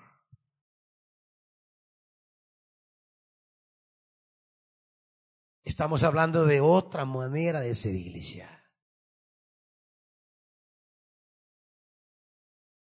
Estamos hablando de ese modelo del principio, cuando nuestros abuelos recibieron el Evangelio, cuando el dinero ni los delirios habían conquistado la mente de los líderes, cuando la iglesia no era un negocio,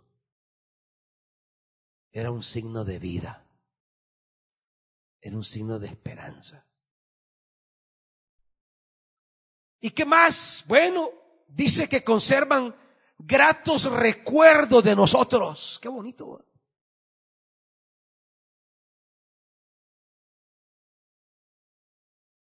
Tienen tan presente a Pablo que tienen ganas de verlo.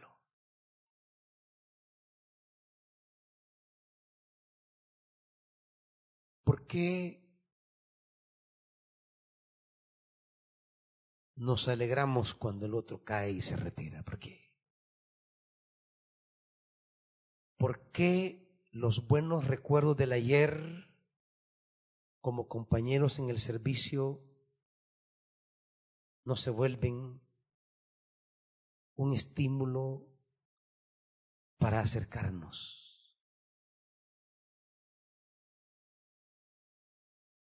¿A cuántos en esta crisis de los que un día fueron compañeros de ministerio usted les ha hablado?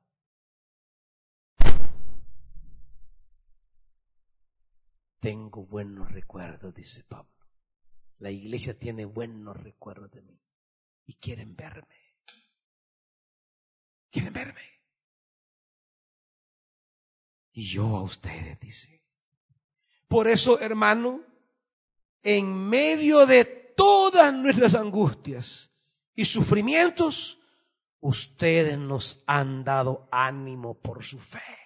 Lo que Pablo pensaba que había sido tocada en medio de la crisis, la fe, resulta que la iglesia trae una buena nueva y su fe está firme, intocable. Pasó la prueba de fuego. Y dice él, ahora sí que vivimos al saber que estamos firmes en el Señor. Hoy sí vivo, dice Pablo. Reafirma lo que ha dicho anteriormente, ustedes son mi gloria. Para Pablo vivir o morir no es una cuestión meramente física, es espiritual. Estamos rogando a Dios para que pase el coronavirus porque queremos seguir viviendo físicamente. Pero ¿y esta clase de vida? Ahora sí vivo, dice Pablo. Ahora sí vivo al saber que es tan firme. Hoy tengo vida. ¿Saben cuál es el problema nuestro? Es que la biología domina mi concepto del Evangelio. ¿Estamos vivos? Si respiramos, caminamos. O sea, la Biblia por eso distingue entre Dios, la vida biológica, y la Zoe, la vida, la vida real. Como aquella diferencia entre existir y, y, vivir.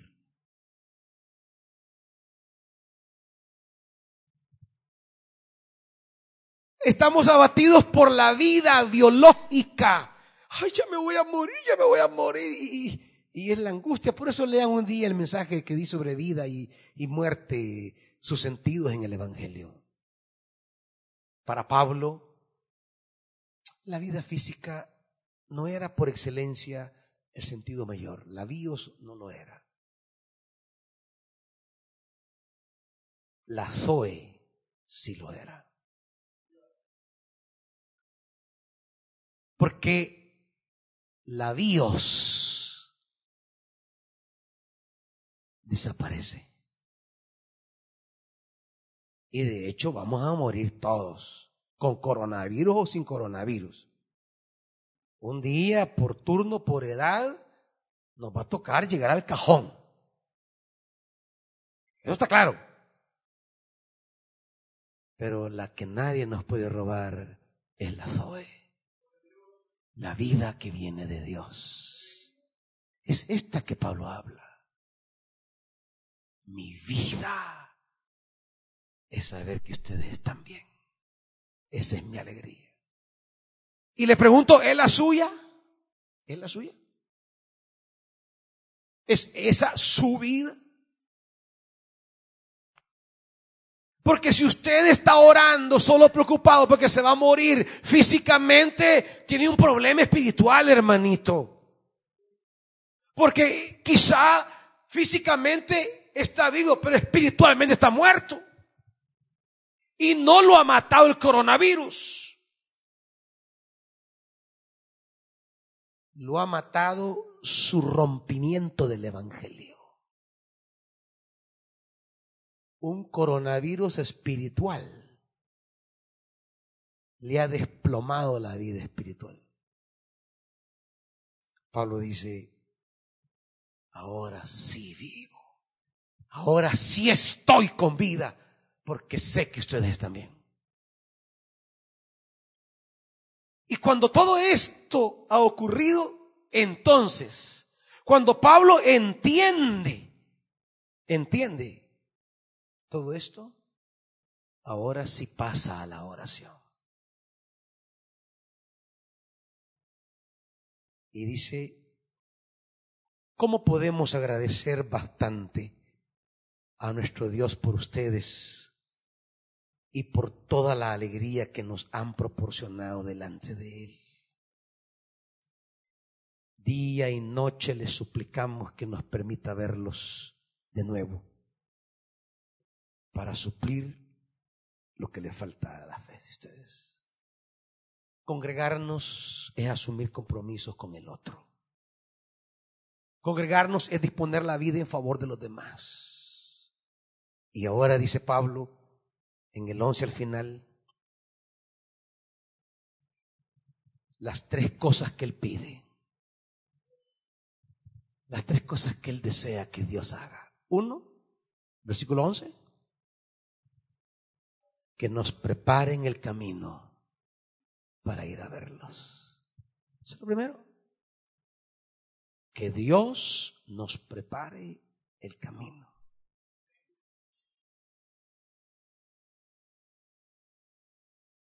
que entendamos el Evangelio es una manera de cómo Dios nos prepara el camino para volver a vernos.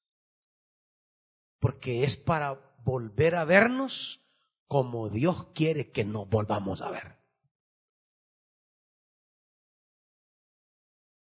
Cuando la gente se reúna así, Dios va a preparar el camino, iglesia. Lo que debes pedir esta noche a Dios, Dios, yo quiero, quiero así como Pablo, como los tesalonicenses. Así en ese espíritu quiero estar con mis hermanos con una fe fortalecida, con una fe para bendecir a los demás, con una fe para contribuir a su edificación, con una solidaridad para acompañarles en sus situaciones, con un amor inquebrantable de velar por su mejoría. Y cuando Dios vea que nos queremos reunir de nuevo para bendecir a los hermanos y particularmente a los que más lo necesitan, él va a preparar el camino.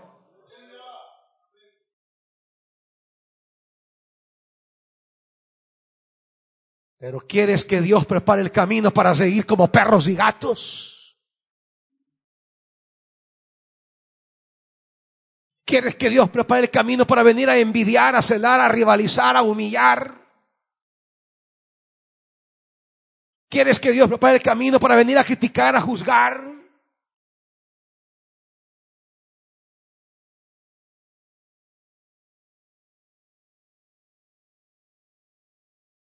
Oremos para que Dios nos prepare a nosotros y Él preparará el camino. Y nos volveremos a ver en la mentalidad del Evangelio, en el sentir del Espíritu, en el propósito de reino.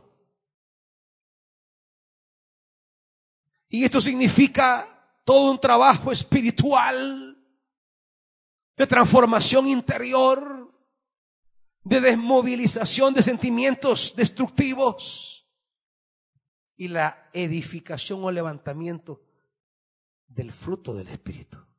Amor, gozo, paz, paciencia, benignidad, bondad, fe, mansedumbre, templanza.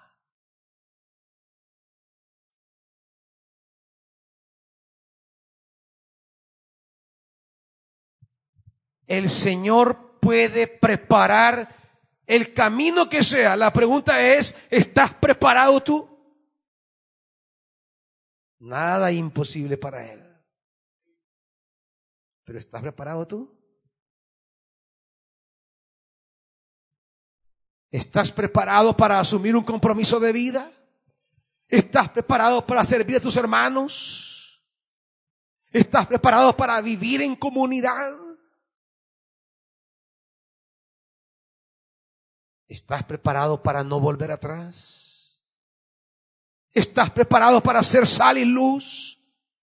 Eso debe preocuparnos.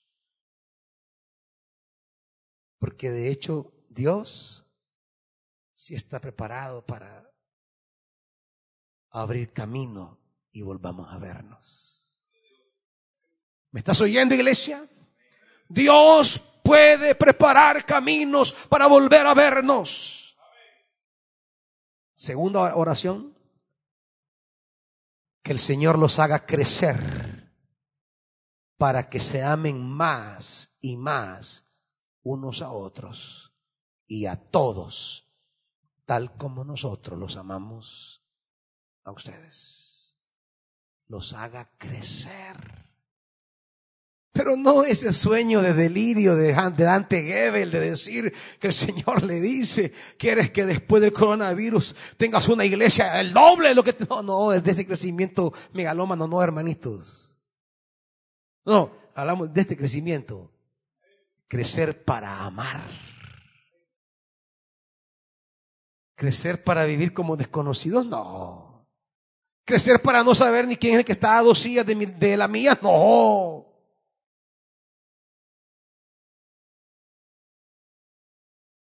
Crecer para ser una multitud de incógnitos, de desconocidos, de, de, de ovnis, pero no tanto de objetos voladores, sino de objetos caminantes, no identificados. No, para sí no, hermanitos. Crecer para amar. Porque eso es el Evangelio. Crecer para amar. Ese es el deseo de Dios para una iglesia. Es el sueño de Dios para una iglesia. Es el resumen de la ley y los profetas. Es el corazón del Evangelio. Es el núcleo de seguir a Jesús en las caras de Juan. Crecer para amar. Y si no amas, ¿para qué crecer? Y finalmente, dice el 13, que los fortalezca interiormente. Que los fortalezca interiormente. Para que cuando nuestro Señor Jesús venga con todos sus santos, la santidad de ustedes sea intachable delante de nuestro Dios. Santidad intachable. Y, y, muchos están predicando sobre el tema de la santidad. Han moralizado la santidad. Apocalipsis nos da una palabra y voy a cerrar aquí para tener una idea de, esto, de, de la santidad, de la pureza que Dios espera.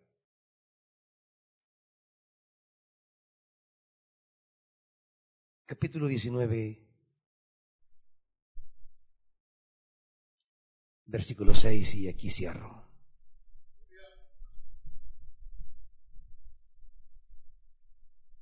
Diecinueve seis de Apocalipsis, después oí voces como el rumor de una inmensa multitud, como el estruendo de una catarata y como el retumbar de potentes truenos, que exclamaban, aleluya, ya ha comenzado a reinar el Señor nuestro Dios Todopoderoso. Alegrémonos y regocijémonos y démosle gloria. Ya ha llegado el día de las bodas del Cordero, su novia se ha preparado y se le ha concedido vestirse de lino fino, limpio y resplandeciente. El lino fino representa las acciones justas de los santos. La santidad no es el moralismo barato en que nos hemos envuelto. La santidad son las acciones justas de los santos. Acciones justas.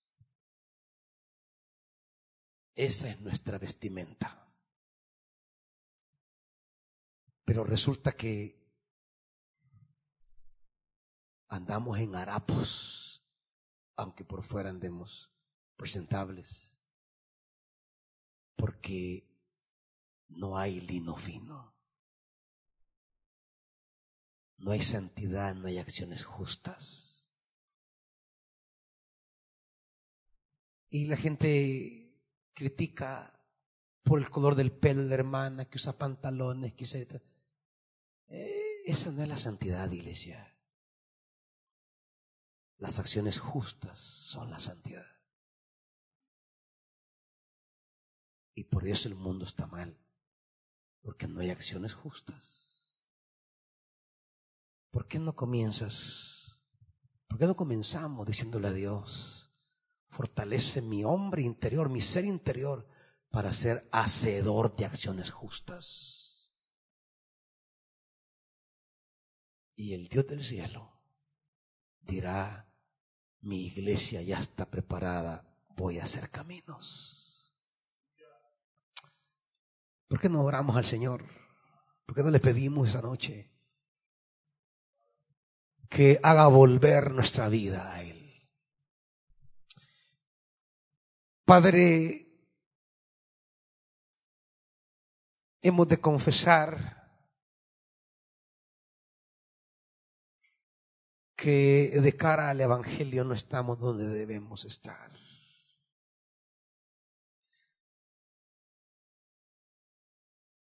Que no hemos sido capaces de presentar una batalla al enemigo en el campo del Evangelio. Que el tema de la guerra espiritual lo hemos llevado a un sinnúmero de, de cosas eh, que dan pena que la guerra espiritual de discernir las obras de maldad en la sociedad hoy no lo hemos hecho y no hemos presentado batalla. Que una pandemia como esta solo viene a revelar una sociedad que se ha podrido en su egoísmo,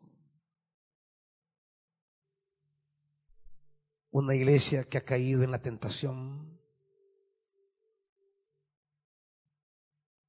y un mundo cada vez más injusto.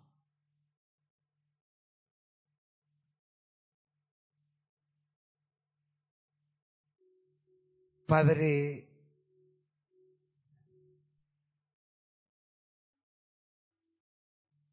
hay muchas personas muriendo de manera exponencial y macabra. Pero no solo por el coronavirus. Hay mil millones de niños que están en una situación de hambre permanente en el mundo. Mil millones de personas que mueren de hambre y no por una pandemia, sino por una distribución injusta de los recursos. Y la iglesia no lo ve. Nosotros no lo vemos.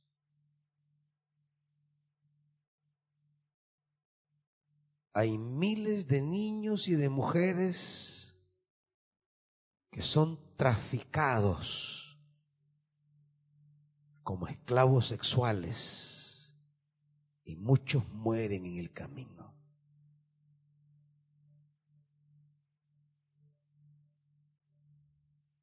Hay millones de niños que mueren por enfermedades que no son mortales, sino simplemente porque no tienen acceso a una vida digna. Pero no lo vemos.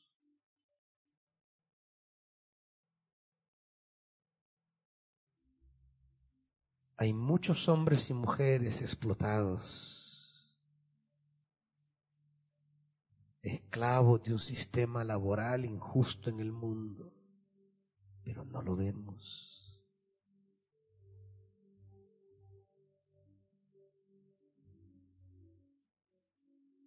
¿Y cómo podemos decir que te vemos a ti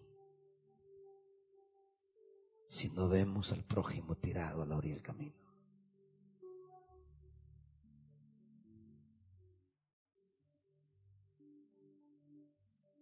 Espíritu de Dios, solo tú puedes ser aliento de vida para una iglesia que tiene fama, que vive, pero está muerta. Solo tú puedes llegar a ese valle de huesos secos y soplar aliento de vida.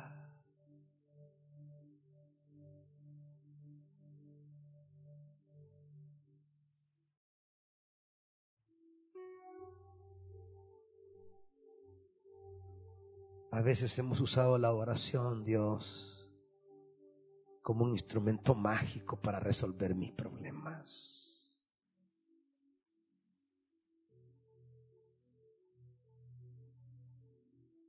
Padre,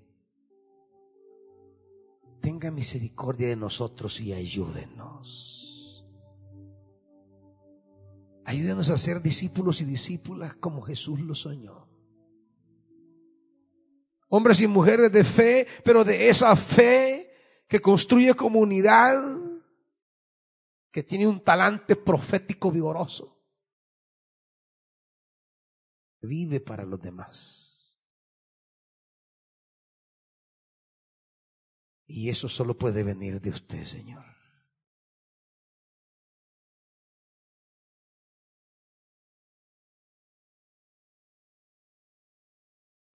Queremos ser más hijos tuyos, más hermanos de Jesús, siendo más hermanos entre nosotros, amándonos más, cuidándonos más, deseándonos más, cuidándonos, protegiéndonos, contribuyendo al cuidado entre nosotros.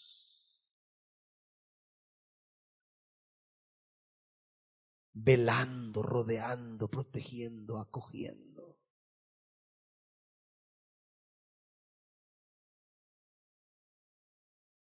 Y especialmente a los más pequeños.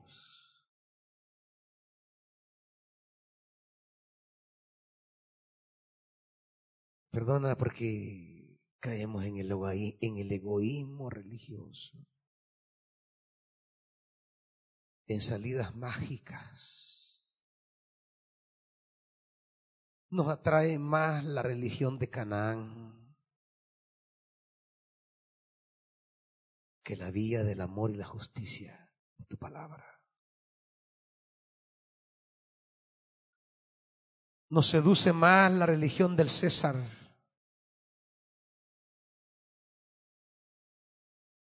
que el Galileo crucificado en el monte de la calavera.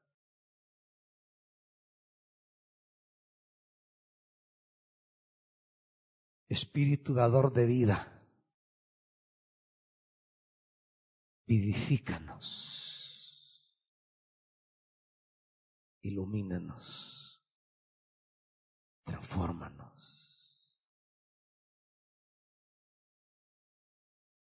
Ilumina tu pueblo, Dios, que está allí.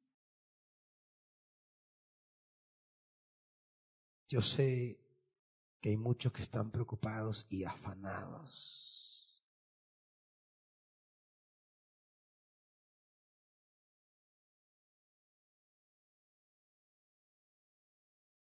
Vuelvan a recordar, iglesia, el mensaje de Jesús. No se preocupen. No se afanen. Él reina. Tú que te preguntas, ¿y qué voy a hacer con mi economía después de esto? ¿Acaso no tiene Dios? ¿Acaso tu Dios es un Dios de bolsillo? ¿Con qué pues me compararéis? Dice el santo, ¿con qué pues me compararéis?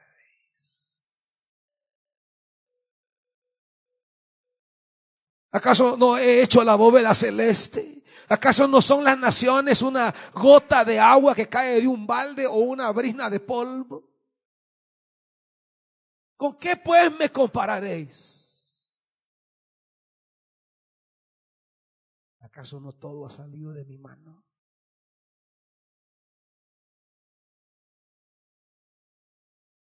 ¿Quién crees que sois, pues? Dice el Señor. ¿Quién crees que soy yo?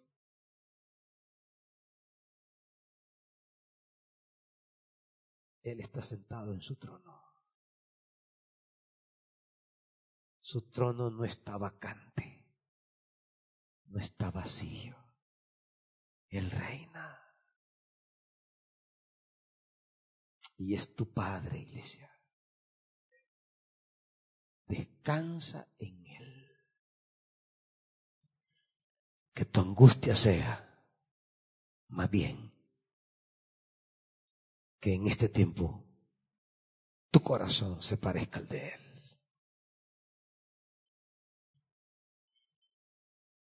y ciertamente Él se levantará por ti, dice la palabra. Y aunque tu principio ha sido pequeño, tu estado postrado será muy grande. Y olvidarás tus pesares, dice la Escritura. O los recordarás como agua que pasó.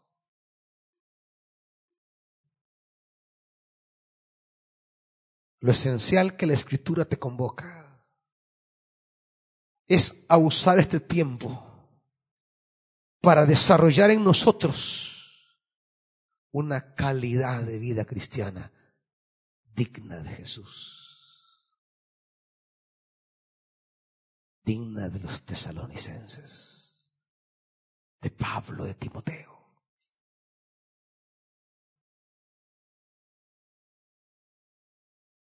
Y entonces Él hará caminos. No te preocupes. Esa es su especialidad. Abrir camino donde no hay. Espíritu de Dios, que nuestra vida sea esclava de tu palabra.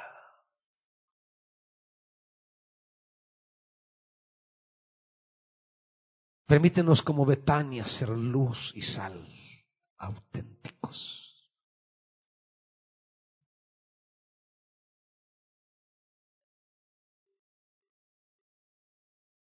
Que los padres enseñen a sus hijos lo que significa ser cristiano en este contexto en sus casas. Que los hijos aprendan solidaridad, amor, respeto y justicia en casa.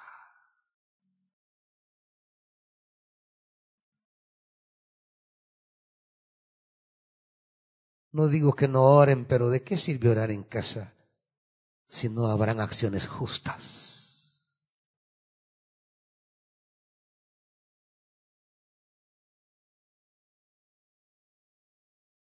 Que la familia sea escuela de reino. La iglesia doméstica que enseña reino en casa.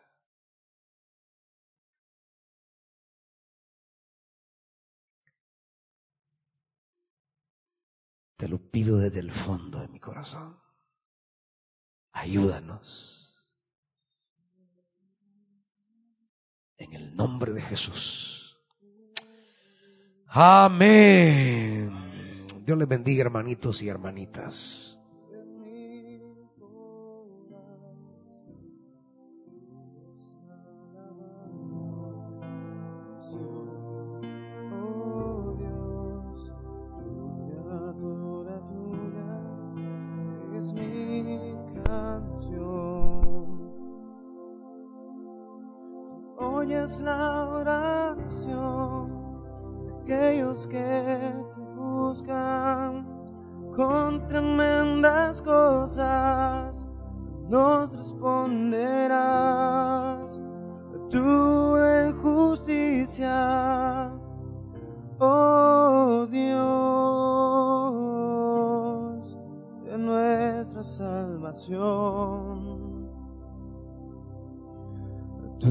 Es la alabanza en oh Dios, tuya es la alabanza en mi corazón, tuya es la alabanza en oh Dios, tuya, toda tuya es mi canción.